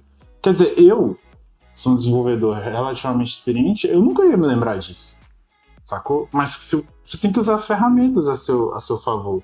Eu acho que o que muito acontece hoje na, na, área de desenvolvimento de software não é só o desenvolvedor não saber. É o desenvolvedor. Cara, eu não vou conseguir lembrar que um regex desse jeito vai, vai, vai, pode fazer mal para a aplicação. Mas eu sei de ferramentas que vão conseguir analisar isso. Então, não é saber como exatamente como um regex funciona ou como que ou, ou todas as vulnerabilidades que existem. É usar é lançar, é usar esse, essa, essas ferramentas a seu favor. Então eu acho que entra um pouco naquilo que a gente falou no início. É, só um comentário de que no quarto episódio a gente tem uma conversa muito legal sobre é, conflitos no ambiente de desenvolvimento. A gente fala, inclusive, sobre é, code reviews e tal. A gente citou até esse exemplo que eu mandei para vocês. É, mas sobre isso que tu falou, John, eu acho muito legal que essas bases que a gente está falando é, é, o que cria isso daí, entendeu? Essas bases elas desenvolvem em você o feeling do desenvolvedor. Que é uma coisa que eu acho muito importante, mas muito difícil de explicar. Que é quando você tá, por exemplo, desenvolvendo e aí você sente que tá alguma coisa errada. Cara, tá alguma coisa errada aqui.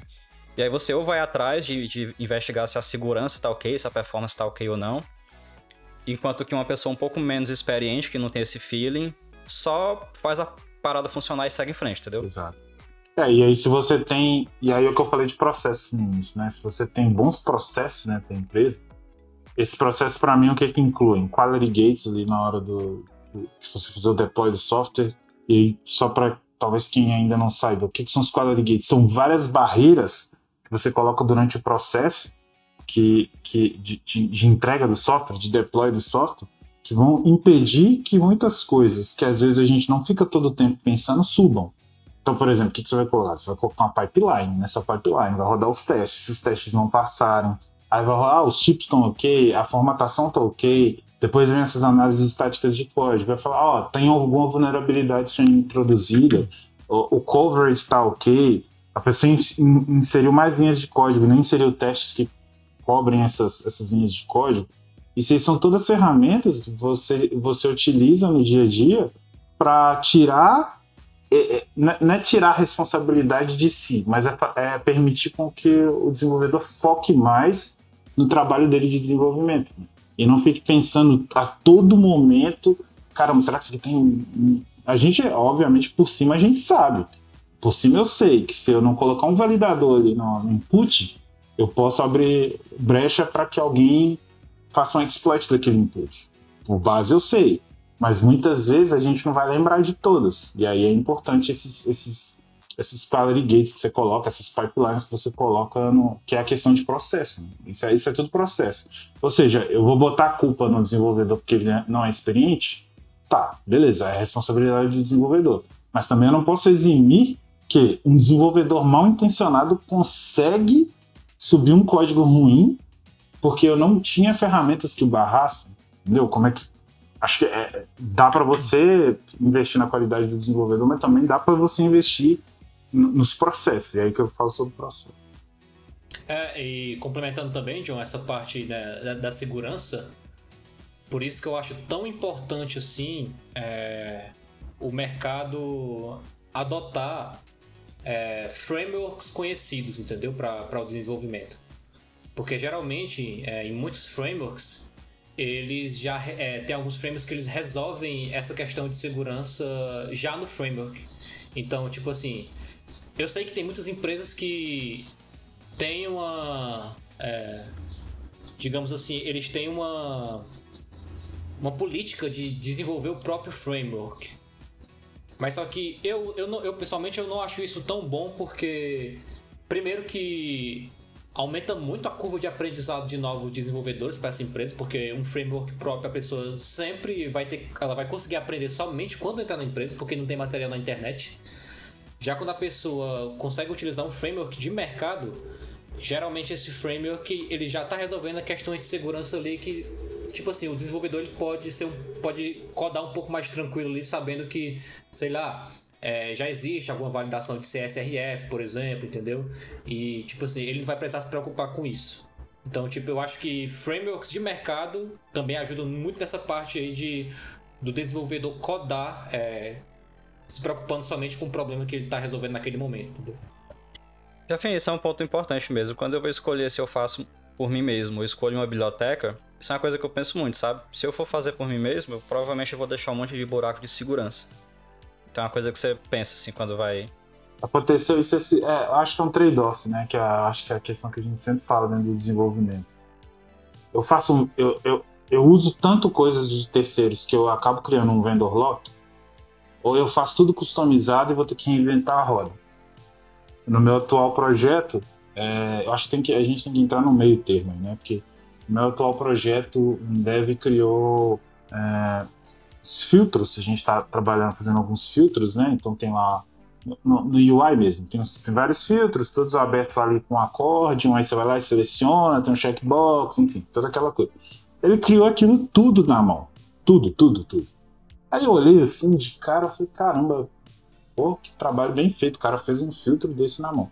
Só que na hora que você pega para codar aquilo ali, tem tanta coisa que se você tivesse usado uma biblioteca, você não teria que lidar, porque os caras já lidaram.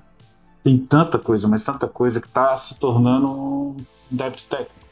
Está sendo tão difícil controlar aquilo que vai ter que ter uma hora que a gente vai bater o pé e falar, cara, vamos migrar isso aqui para uma biblioteca externa, porque não está dando mais para manter isso não. É, depende muito, se dá um podcast só sobre isso, porque tem certas coisas, mas que que eu penso assim, pô, se fosse eu que tivesse feito, eu podia fazer o que eu quisesse. Mas como é a lib, você tem que esperar que os caras resolvam, você tem que. Macho, só um exemplo rápido. Eu tava, a gente tá usando o AgeGrid, vocês já viram não? A biblioteca AgeGrid é uma biblioteca excelente, excelente para tabelas. Excelente, tem tudo, tudo. Aplicações em real time ali com trading, né, com, com coisa de bolsa, de valores, você usa. E eh, a gente teve um problema, eu nunca tinha visto isso antes, que você fazia uma determinada coisa e o browser travava inteiro. O browser travava inteiro, você tinha que matar o browser para voltar para a aplicação. O que, que, vocês acham que causaria isso? Chutei. Ah, vou chamar é de sistema aí. É a coisa mais simples do mundo, não. Ah, ele, ele bloqueou, ele bloqueou o, o, o I.O. ali, porque foi pra... pra... Não, o JavaScript é single thread, viu? Não, tudo bem, mas é, Você consegue bloquear o I.O. se você quiser. Na mão você consegue. Consegue, mas mais, foi a coisa mais simples do mundo, era um while. Eu, Ah. fui, eu, fui nos- eu, fui, eu fui no código fonte dos caras, eles têm uns 50 mil while, maluco. É muito perigoso isso. Hoje em dia eu evito usar while por causa disso. Você cai nele e não tem. Quase ninguém usa mais, na verdade. É, é um perigo. Enfim, aí eu fui lá, subi um, um issue pro código dos caras. Ó, tem um, tem um loop bem aqui e tal, pra vocês resolverem. Mas enfim, pra você ver, né? E, e, tipo assim, a gente passou meses fazendo prova de conceito pra usar essa lib, tava prestes a fazer a release e do nada aparece esse problema, que travava o browser, maluco. Entendeu?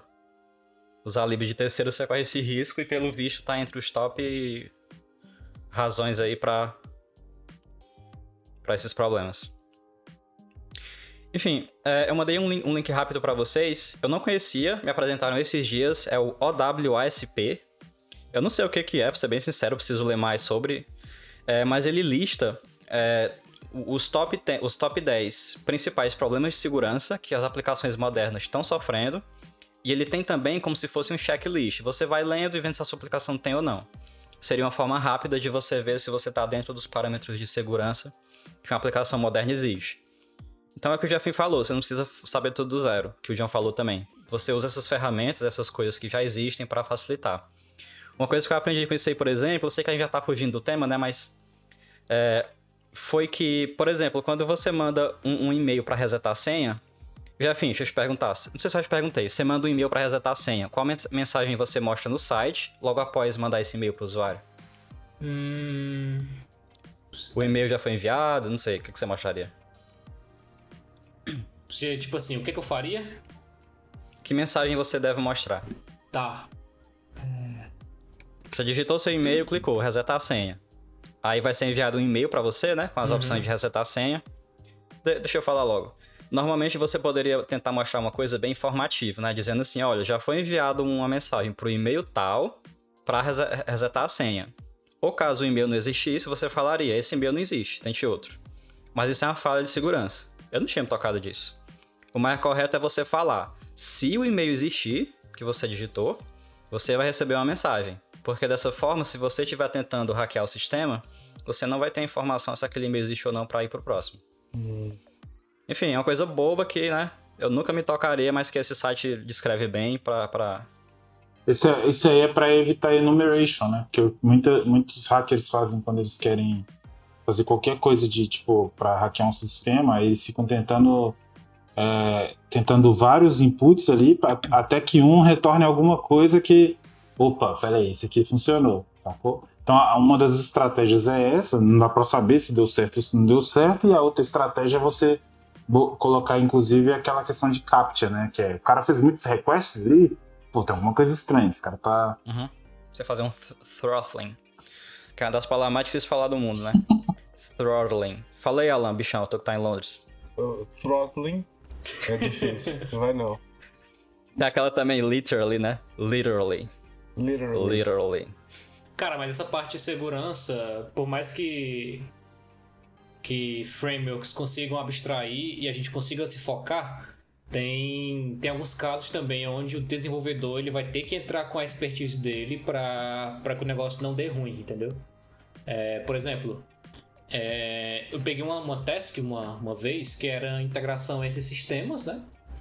Então, o sistema, o sistema, o outro sistema que integra com a gente, ele tinha uma API, mas só que era uma API aberta, né? Tipo, a gente tava fazendo a request lá, por mais que que a gente se autenticasse, é... tava uma API tipo assim aberta e eu achei muito estranho aquilo ali.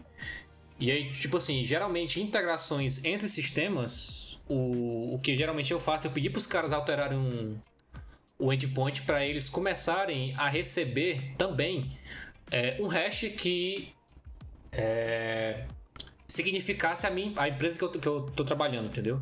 Então, tipo assim, ao invés de mandar alguma coisa é, livre, né? Tipo assim, qualquer pessoa poderia capturar com um sniffer de rede, alguma nesse sentido.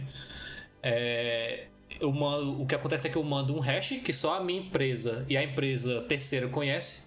E aí eu consigo meio que colocar uma camada a mais de segurança na, na minha requisição. entendeu? E isso o framework não deu, entendeu? Foi, porque foi um caso específico. Então, tipo assim, é, você também tem que estar ligado às possíveis falhas do contexto que você está trabalhando, entendeu? Porque os frameworks eles resolvem problemas que todo mundo tem, né? Mas é, vai ter coisas específicas ali que você vai ter que é, olhar um pouquinho, pensar um pouquinho mais como é que você pode resolver, porque senão pode dar ruim, entendeu? É isso aí, por isso que eu não me metabeijo a ser desenvolvedor do back-end hoje em dia. Fica difícil, véio. É, velho. Tu é back, né, Alan? É muita coisa de segurança, velho. É. é. Geralmente eu não tenho muito que lidar com essa parte porque eu sou bem de infraestrutura mesmo, dentro da Bloomberg. Então, geralmente os meus clientes são outras aplicações dentro da Bloomberg. E aí não tem muita, geralmente muita gente tentando atacar, não. É um pouco mais tranquilo. Mas as. Eu sei que tem vários times lá dentro dedicados só para essa parte de segurança, sabe? Da conexão, do, do handshake das plataformas lá, de todo o serviço. Mas eu não tenho muito conhecimento nessa área, não. Também não é algo que eu. Geralmente. É como você falou, é muito difícil. Eu não sei nem pra onde vai. Enfim, pessoal, eu queria voltar um pouquinho mais pro tema inicial, que é sobre a graduação e faculdade e tudo mais. E eu queria que vocês me ajudassem a citar também algumas vantagens e, ou desvantagens né, da faculdade em termos pessoais, não só técnicos. Um primeiro tema aqui que a gente já falou, né, é você aprender a se virar sozinho. Porque, no geral, faculdade nenhuma vai te pegar na sua mão e te ensinar direitinho como tudo funciona, né? É o que a gente falou. O mais valioso talvez seja a matriz curricular. Que através dela você consegue descobrir um caminho das pedras entre aspas, para você aprender a ser um bom profissional daquela área. que mais? Amizades, né? Networking, que foi uma coisa que o John sentiu muita falta. Acho que uma coisa que você comentou no primeiro episódio foi que todos os trabalhos que eu tive também, assim como você, sempre foram uhum. referências de pessoas com as quais eu estudei. Às vezes na graduação, antes da graduação, na graduação, depois do mestrado, sempre foi através de contatos. O ah, é, contato é, tá trabalhando com alguém, essa pessoa, esse cara te indica para alguma coisa. Esse cara te, não sei, te coloca na frente de uma fila, alguma coisa do tipo. Então, networking para mim é, é realmente muito, muito bom. A outra coisa eu diria que seria você não sabe o que você não sabe. E a faculdade te ajuda a ter uma ideia do que existe no mundo. Exatamente, às vezes, exatamente. Às vezes você tem um erro que se você não sabe nem sobre o que é aquele erro, você não sabe nem que aquele contexto existe, é muito difícil você saber por onde começar. E a faculdade te dá muito disso, tanto, por exemplo, uma vantagem muito grande da faculdade que a gente foi, na Enxadá, é porque todos os cursos, a grande agora não mais, assim, design digital ainda é tecnologia, mas todos os outros eram muito voltados para programação. Então você tinha muitas disciplinas fora do seu curso que te davam um conhecimento de uma área diferente. Por exemplo, uh, eu acho que o Felipe também fez a disciplina de QT com o Ricardo. Fez, fez. É, várias disciplinas que não eram nem da grade, que te ensinaram coisas muito legais, que você nem saberia se existia se você não estivesse lá. Eu acho que essas Exatamente. coisas. Do, você saber o que existe no mundo é, um, é um, uma coisa muito valiosa da faculdade. Assim. Mas pare, parecia uma feira. Eu me sentia na Amazon comprando eletrônica, assim. Porque você olhava em volta, que curso tem para fazer? Aí sempre tinha uma tecnologia muito legal, um, com um professor legal. Ah, esse ano eu vou fazer essa. Então era muito investido, né? Sempre tinha um, um framework novo, uma tecnologia nova, uma linguagem nova para aprender. Tinha uma galera que foi aprender é, Haskell, né? Como é que chama? Sim. É funcional. Funcional. É, ah. infelizmente, infelizmente, acho que na época não tinha inteligência artificial, por exemplo, eu teria feito com certeza. E teve, foi a única disciplina que eu desisti de fazer na faculdade no meio, que eu ah. achei muito ruim, dada pelo, pelo professor. Qual foi? Ah, sim, sim. dada pelo professor aí. Eu, eu, eu, queria falar uns. Umas, é, que você falou para falar pontos bons e pontos ruins, né?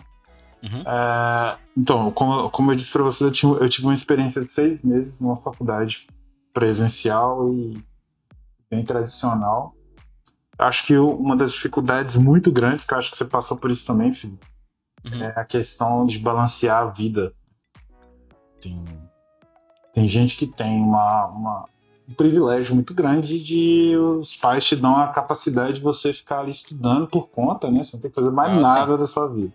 Uhum. E nós, meros mortais, a maioria de nós não tem essa possibilidade. Então, eu lembro que eu tinha que balancear muito acho que até uma dificuldade, foi, foi o que me fez desistir da faculdade presencial. foi essa questão de ter que trabalhar e estudar ao mesmo tempo. É, e aí tem gente que fala, ah, eu consegui. Eu... Tem, gente que fala, ah, eu consigo. Se eu consigo, você também consegue. E, infelizmente a gente sabe que cada pessoa tem o seu limite, né? Então, é, eu lembro que na época eu não estava muito bem em vários aspectos e eu resolvi não continuar, porque eu, se eu continuasse a faculdade, eu não sei nem se eu continuava vivo, na verdade. Então, é, então, então acho que isso é, um, é uma dificuldade. É. Uma outra dificuldade, que aí talvez seja uma dificuldade até um pouco mais técnica, na minha opinião, é que a faculdade ela tem uma dificuldade muito grande de se manter atualizada com o mercado de trabalho, porque o mercado de trabalho de, de tecnologia e desenvolvimento de software é um mercado, para mim, que não existe nenhum igual. É, é uma coisa que se você fica, às vezes, uma semana sem estudar, é, ou você perdeu, passou ali um, uma tecnologia, você não sabia, passou, e isso é difícil. E, e, não é difícil porque os professores da faculdade são velhos, ou porque a faculdade... Não é isso, é porque a grade ela tem que ser, ela, ela, ela tem que ser criada num certo momento, depois que você cria aquela grade, é muito difícil você colocar outras coisas no meio do ano letivo, né? é muito difícil. Tem, você tem uma estrutura ali, você tem uma estrutura curricular que é difícil de você quebrar aquilo. Então, eu acho que isso é uma dificuldade muito grande e talvez seja talvez um dos maiores pontos fracos da faculdade. Eu sei que, pelo que vocês falaram aí, a, a faculdade de vocês ainda conseguia, né, ter... Isso, isso. Conseguia... Tinha esses cursos extracurriculares isso. e tinha muitos eventos também, pra você conseguir aprender. Tem um, tem, tem um cara, é, eu não sei se vocês já... Provavelmente vocês já viram, é um professor de faculdade eu não lembro o primeiro nome dele, mas talvez se eu falar que vocês vão lembrar. O hum. sobrenome dele é Lemos. Ele é um cara que está muito conhecido aí na na, na, na, na, área de tecnologia. Ele é um professor de faculdade. É, e ele, e ele, o que ele fala. E tem outro também que eu tô. Eu, eu sou péssimo de lembrar nome agora. É o, esse cara é o Otávio Lemos. É o, depois vocês procuram, ele faz parte do ecossistema JavaScript aí mas também ele faz outras coisas e, e ele é um professor de, quer dizer, ele está na academia, ele é um professor de faculdade, mas ele faz essa ponte muito bem com, a, com, com, com, o mercado, com a área. Então, por exemplo, uma coisa que ele está ensinando muito agora para os alunos dele de faculdade é a questão do Clean Architecture. É, então, ele, ele consegue né, fazer uma, uma coisa muito legal. E tem um outro professor também, que foi o professor pelo qual eu comecei a aprender Python na internet, que vocês provavelmente quase todo mundo aí já ouviu falar, quem, quem, quem conhece, quem já trabalhou com Python, que é o Fernando Massanori da FATEC de São José dos Campos. Ele criou um, ele hum. criou um curso de, de Python que chama Python para zumbis, que era uma introdução de Python, é, ciência de, da computação em Python um cara muito bom também. Então, esses, esses são, são caras, para mim, que eles se destacam porque eles conseguem fazer essa ponte, né? Eles sabem que a faculdade, em, em geral, é uma coisa restrita, é uma coisa que não consegue acompanhar o mercado, mas eles trazem esse extracurricular ali. Então, fora das aulas, os caras fazem lives, sacou? Falam, cara, já que eu não consigo colocar isso dentro da, da grade curricular, deixa eu chamar meus alunos aqui pro, pro mundo exterior aqui para tentar fazer esse meio de campo. O que eu acho que é, é, é, é esse é um dos desafios da faculdade, para mim, é, é, conseguir se manter atualizada, sabe? Dentro da grade curricular, quero dizer. São Cara, uma, uma coisa que eu não gostei da faculdade foi fazer prova de POO em Java no papel. Caralho. Mano, pelo. Eu vou, vou concordar que, tipo, um, existiram várias disciplinas na faculdade IA eu posso usar como exemplo, que tava. As coisas das quais estavam sendo. As coisas que estavam sendo discutidas na aula não faziam sentido para aquele momento, já, já eram coisas ultrapassadas, mas estavam na emenda, tinha que ser dada. Mas, ao mesmo tempo, principalmente universidades públicas, o objetivo delas não é ensinar tecnologia. Uhum. Sabe? O objetivo é ensinar todas essas bases que vão ser usadas nas tecnologias. Então, geralmente, por exemplo, o curso de quatro anos, como foi o nosso, os três primeiros anos, é tentando construir todas essas bases. E no quarto você tem essa liberdade artística, digamos, de ah, eu quero fazer uma disciplina voltada para isso daqui. Eu quero fazer uma disciplina voltada para isso. E essas disciplinas, geralmente você tem uma variedade grande. Geralmente sempre tem disciplinas novas. Os professores sempre traem, trazem disciplinas com tecnologias novas. Um, mas o que eu vejo muitas vezes também é pessoas que querem, ah, eu quero no primeiro semestre, por que, que eu não estou estudando React? E isso, tipo, não vai acontecer. Os três primeiros anos, pelo menos, o objetivo não é tecnologia, é você entender o que é esse conceito aqui. O que é o básico do básico do básico. Porque se você entender isso, você vai entender o resto, né? Muitas vezes eu já vi gente que trabalha na área, muito tempo JavaScript. Por exemplo, JavaScript ele faz um arrow function, ele vê um arrow function, ele não entende. Ele, ele tem que passar uma função, ele não entende que aquilo ali está criando uma função e passando uma função, porque ele, ele não sabe o que é uma função, ele não sabe que aquilo ali é só um, um jeito de se falar a mesma coisa se você fosse lá escrever se function alguma coisa. E muitas vezes isso é só que a faculdade está tentando explicar. Que esse nome aqui não é mágica. É tipo, Verdade. tem uma base disso daqui, esse daqui está sendo passado, esse daqui vai ser chamado, está ocupando memória, etc, etc. Então muitas vezes eu acho que tem essa, essa diferença. Eu vejo que faculdades particulares, geralmente, têm um pouco mais de foco no mercado. Eu acho que não existe certo, não existe errado, mas eu acho que o foco é o que a gente tem que entender também na faculdade. Se você quer uma coisa mais voltada para isso, você também tem que procurar uma faculdade que tenha mentalmente voltada para isso, né? que esteja mentalmente voltada para isso. É, uma, uma, uma, coisa também que que eu percebi na faculdade, é, e eu falo no meu contexto na, é, na faculdade que eu fiz, né?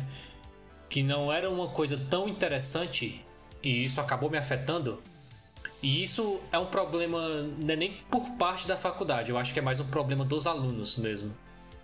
Que geralmente é a superestimação é, para com algumas cadeiras barra trabalhos, né? Então, hum. tipo assim, você chega na faculdade, é, tem uma porrada de, é, de pessoas dizendo assim: caralho, mano, FUP é muito difícil, velho. TCC1 é muito difícil, não sei o quê. Então as pessoas elas superestimam demais as coisas. E, tipo assim, se você não tiver um mental muito bom, você acaba caindo nessa pira, entendeu? É, eu percebi muito isso lá, entendeu? Na, na, na faculdade que eu, que eu fiz, de terem pessoas que, sei lá, fizeram fundamentos de programação, sei lá, quatro, cinco vezes, mano. Porque a pessoa tava numa pira de que o negócio era tão no nível acima, tão difícil, que é como se isso fizesse com que ela não estudasse e passasse na cadeira. A mesma coisa quando tava chegando no TCC. As pessoas ficavam colocando todo esse, esse hype em cima do TCC, essa coisa. E aí, tipo, teve. Eu tive colegas que foram muito bem ao longo da faculdade. Quando chegou no TCC, parece que alguma coisa subiu na cabeça e o cara desistiu da faculdade, simplesmente, sabe?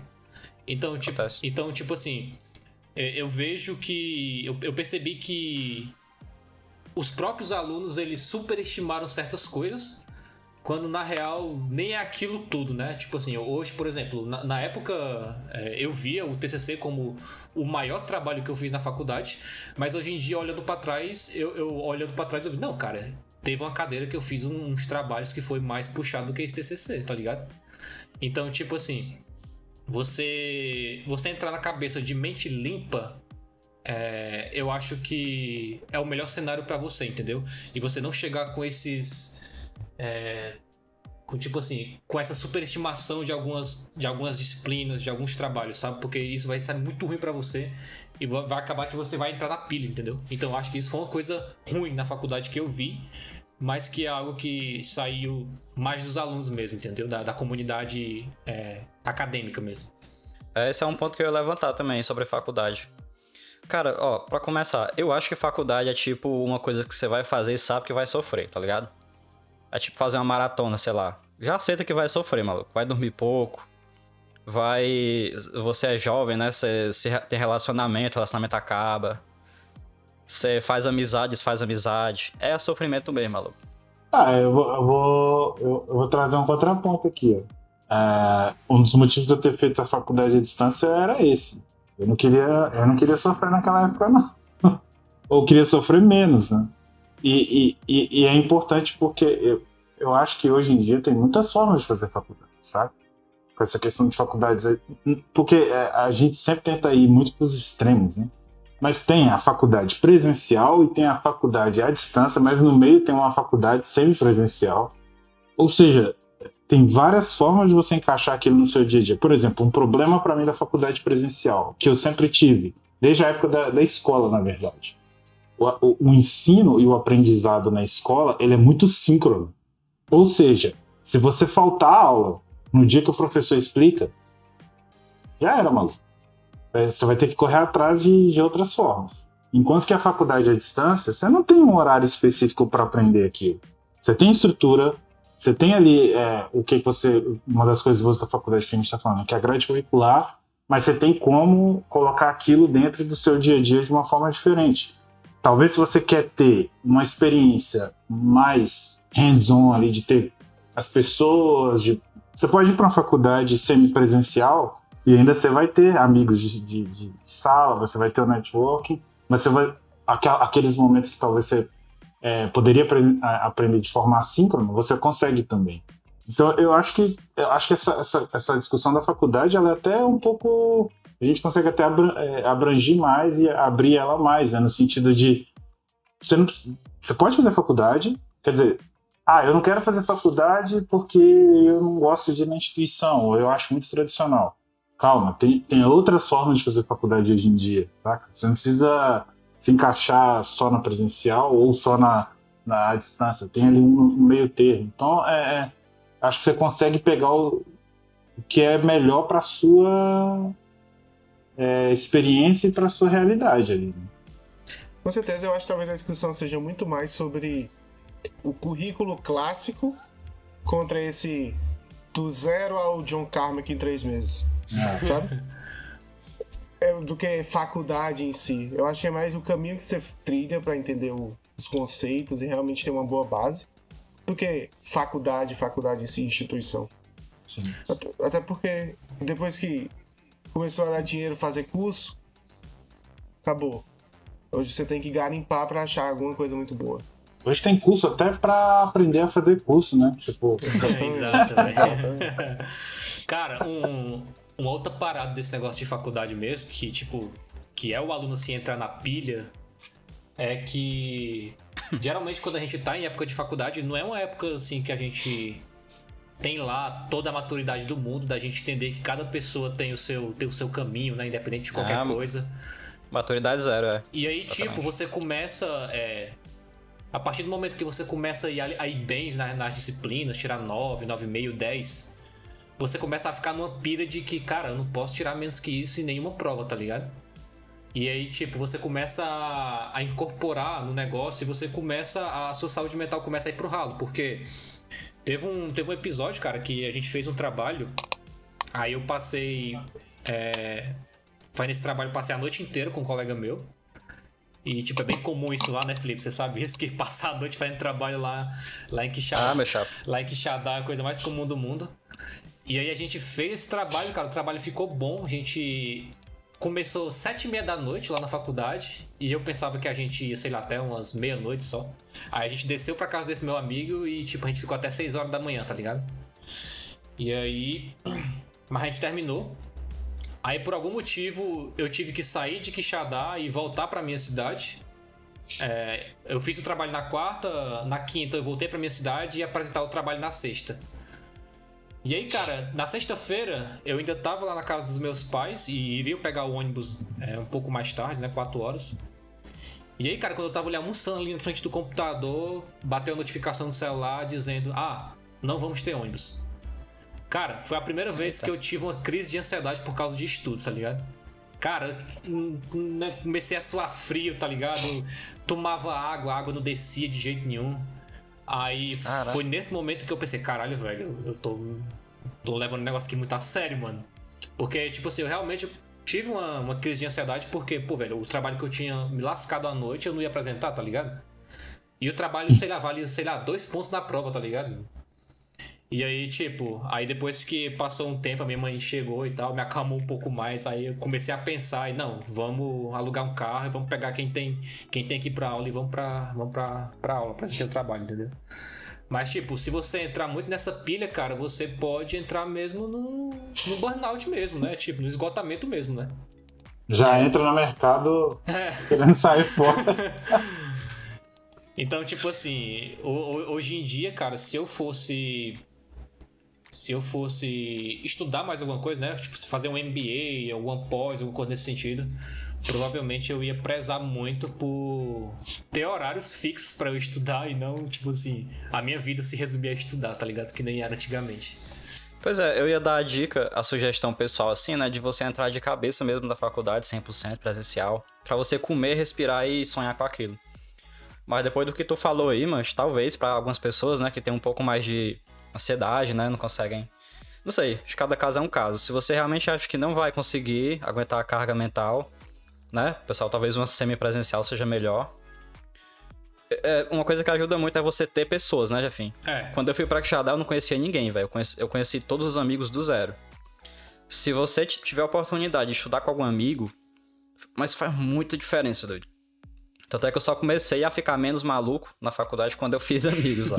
antes. É, esqueça ver todo mundo passando as mesmas coisas que você também, né? É, isso acho que dá uma sensação boa de tipo assim, cara, eu tô me fudendo, mas não, tô, não é sozinho, entendeu? Ajuda demais. E, não, mas, mas, mas eu acho que, assim, é, eu acho que eu, eu vejo a. Sabe uma, uma, hipocrisia que às vezes eu vejo em algumas pessoas? A pessoa quer trabalhar remoto. Eu quero uhum. trabalhar remoto. O negócio agora é trabalhar remoto, porque é o desenvolvedor que manda, o mercado que é desenvolvedor, então eu quero ser remoto. Mas a faculdade, a distância não presta. Cara, mas, tipo, você pode trabalhar remoto, mas você não pode fazer uma faculdade à distância. É, é a gente sabe, a gente que trabalha remoto, acho que, acho que eu sou o único que talvez trabalhe totalmente. Ah, não, o Jefferson trabalha remoto também, né, Jeff? Sou. Uhum. É, é, não sei se o Alan trabalha remoto. É, é híbrido. Ah, ok. É, eu trabalho remoto, totalmente remoto agora, e eu sinto falta de pessoas. Sabe? É a mesma coisa da faculdade, né? Tipo, você faz uma faculdade assim, você sente falta. Mas também você ir todo dia no trabalho, também já é, meio saco. É, é, é, uma coisa que eu, que eu e o Felipe, a gente já tinha trocado uma ideia sobre isso aí, John. Sobre, tipo assim, essa falta de pessoas que o desenvolvedor começa a ter, entendeu? Depois que tá trabalhando remoto. Tipo assim, você. É, vira bicho do mato, é, né? É, tipo, velho. Você passa o dia só. Você passa a semana inteira sozinho no quarto, velho. Você tem um momento que, caramba, eu quero ver gente, pô. Que é isso, velho. É. é, então vamos lá, pessoal. Para finalizar, eu queria perguntar para cada um de vocês. Hoje, olhando para trás, vocês fariam faculdade? No caso de nós três e John, você teria feito uma faculdade assim mais longa, presencial? Como é que você vê hoje olhando? Até para dar a dica para quem tá começando agora. É, bom, então eu vou começar por. Acho que talvez eu seja o mais diferente. Diferentão. É, é, é, muito. A, a vida da gente muda muito rápido, né? Eu, eu, há uns dois anos atrás, um ano e meio atrás, eu queria ir para o Canadá. E para ir para o Canadá, eu tentei várias formas. Uma das formas que eu pensei era para o Express Entry. E o Express Entry requer que você tenha um curso de pelo menos três anos né, de duração. O meu foi dois anos e meio. É, acho, acho que é isso. É, e aí era, era, isso era ruim. Então depende muito do que, que você quer da sua vida. Né? Mas, é, pensando. Para você vir para a Europa, eles olham um pouco, algumas empresas olham um pouco, se você tem um currículo, né? Mas, de forma geral, o que eles vão olhar mais é a experiência. Então, hoje eu não consigo me imaginar voltando e. É, é, muito difícil também, né? Eu já tô com 34, eu acho que já não tenho muita cabeça para Não teria. Não consigo pensar com a cabeça que eu pensava naquela época, né? Essa é a verdade. Mas com o que me foi dado para a vida, assim, eu acho que eu não teria feito mesmo, não. Não, não tinha condições de fazer durante um bom tempo. Aí depois veio essa questão do Enem. Mas a gente sabe que todo mundo que basicamente quase todo mundo que trabalha, que faz Enem tem que trabalhar também.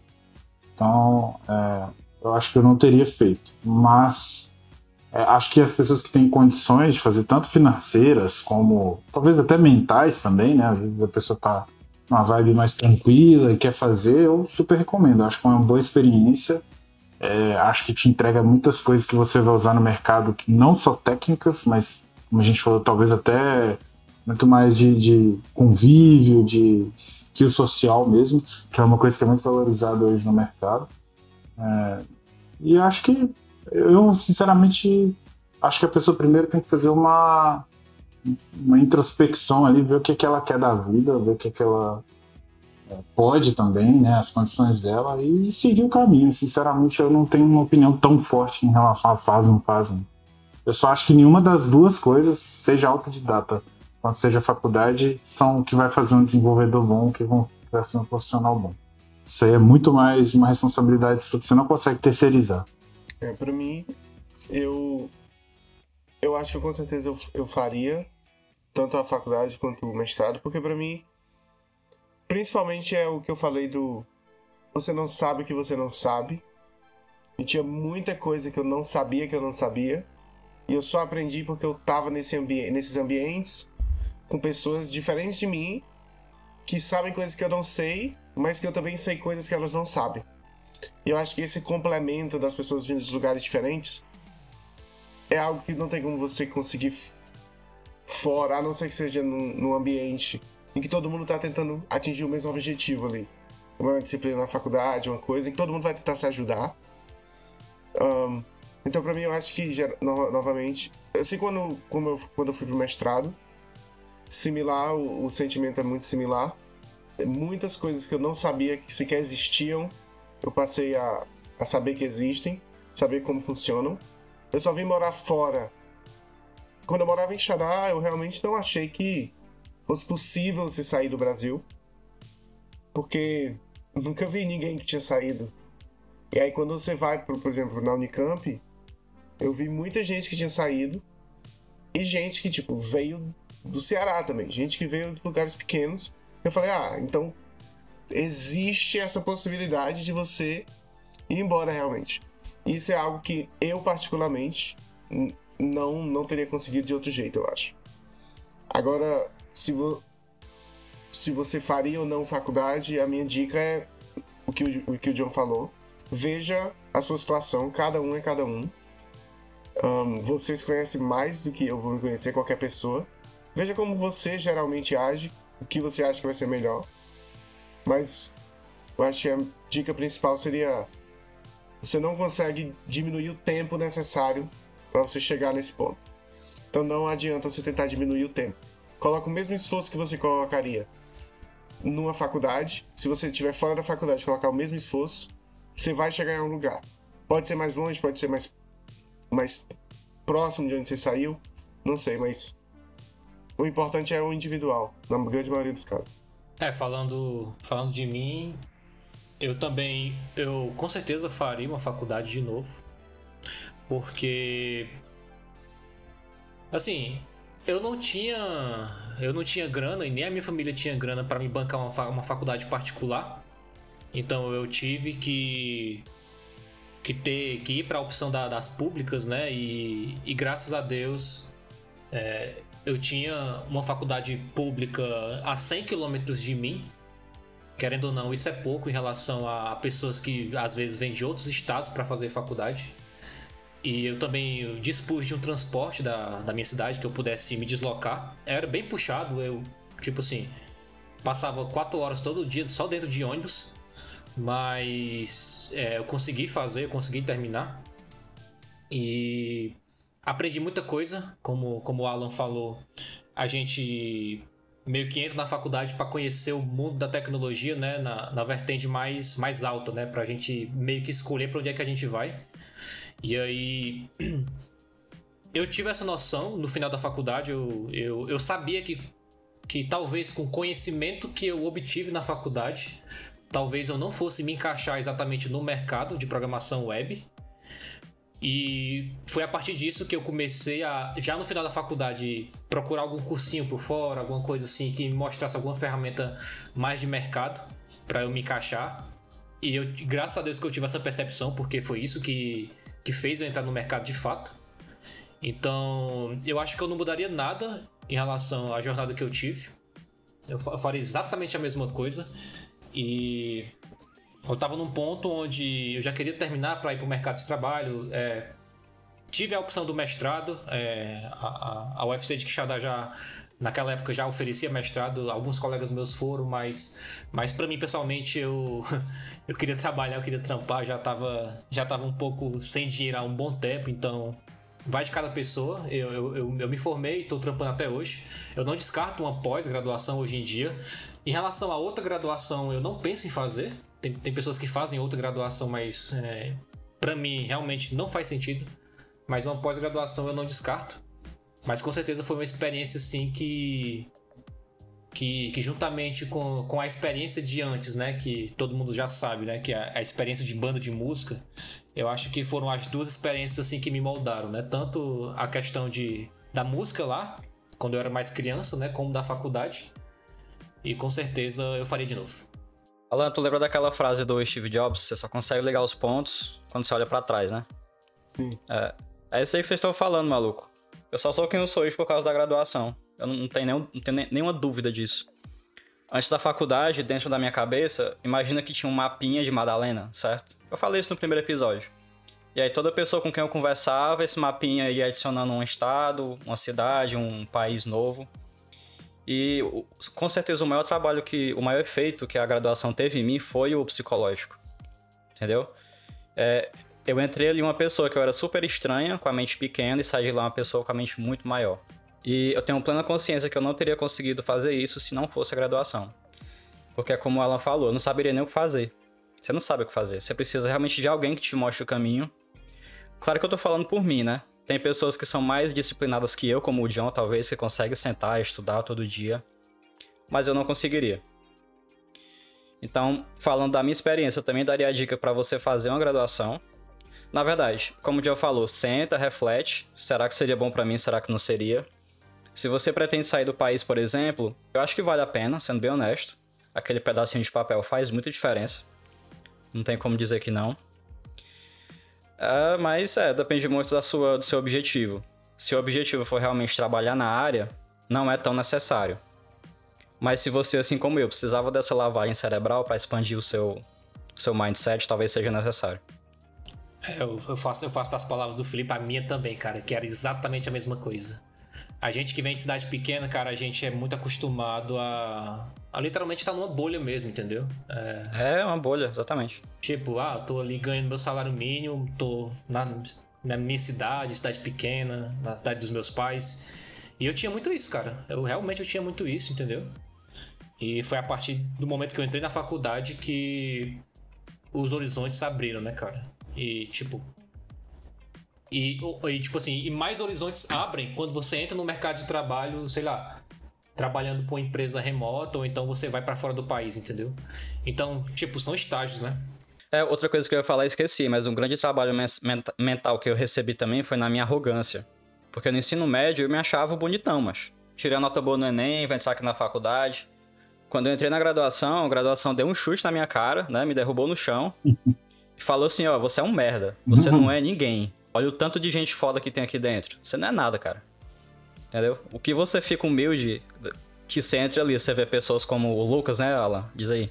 O cara, o, Luca, o Lucas, ele, ele também fez um semestre na Unicamp, depois voltou pro Ceará. O Lucas, ele tem uma habilidade inacreditável que eu nunca vou conseguir ter na minha vida, que é ele lê a definição da coisa no papel você bota ele para fazer coisa na prática, ele simplesmente parece que ele tá fazendo há 10 anos aquilo. Ele entende a teoria e ele consegue aplicar de uma maneira assim imediata. Eu tenho que bater minha cabeça 10 vezes errado até. Ah, entendi, é assim que funciona. Aí eu entendo a teoria baseada nos meus erros da prática. O Lucas ele leu a coisa, ah, eu sei, é exatamente assim que tem que fazer. Então assim, o Lucas, e ele sempre foi assim na faculdade, sempre foi assim, todas as disciplinas. Eu falei, cara, realmente não tem como não. Tem uma galera inacreditável aqui. Não tem como. É uma das primeiras lições que você aprende, né? Não tem como. Você nunca vai chegar aos pés de certas pessoas. O que a gente ia para as é, maratonas de programação e tinha aqueles triozinhos de nerd que mal abraçava direito. Sim. E, e amassava ali. De 10 questões, a gente resolvia o quê? Uma? Eles faziam. Nossa, velho. Nunca vou esquecer do, do Lucas, o trabalho dele de FUP foi o Bomberman. Ele fez um Bomberman em C, com lista encadeada, alocação de memória e mais o caralho a quatro. Tudo, e ficou perfeito, ficou perfeito o Bomberman do cara, pô. Ficou perfeito. Nossa. É, enfim, nostalgia aí da faculdade. A gente pode fazer um cast só sobre isso. Chamar a galera e conversar. Então é isso, pessoal. Espero que esse episódio tenha respondido a pergunta de algumas pessoas sobre como começar. Na real, a gente não deu muito o caminho das pedras porque não tem, né? Mas espero que a visão que a gente tenha dado aqui tenha ajudado um pouco. E então é isso. Muito obrigado, pessoal. Muito obrigado por ter participado. Até o próximo episódio e tchau. Valeu. Valeu, falou!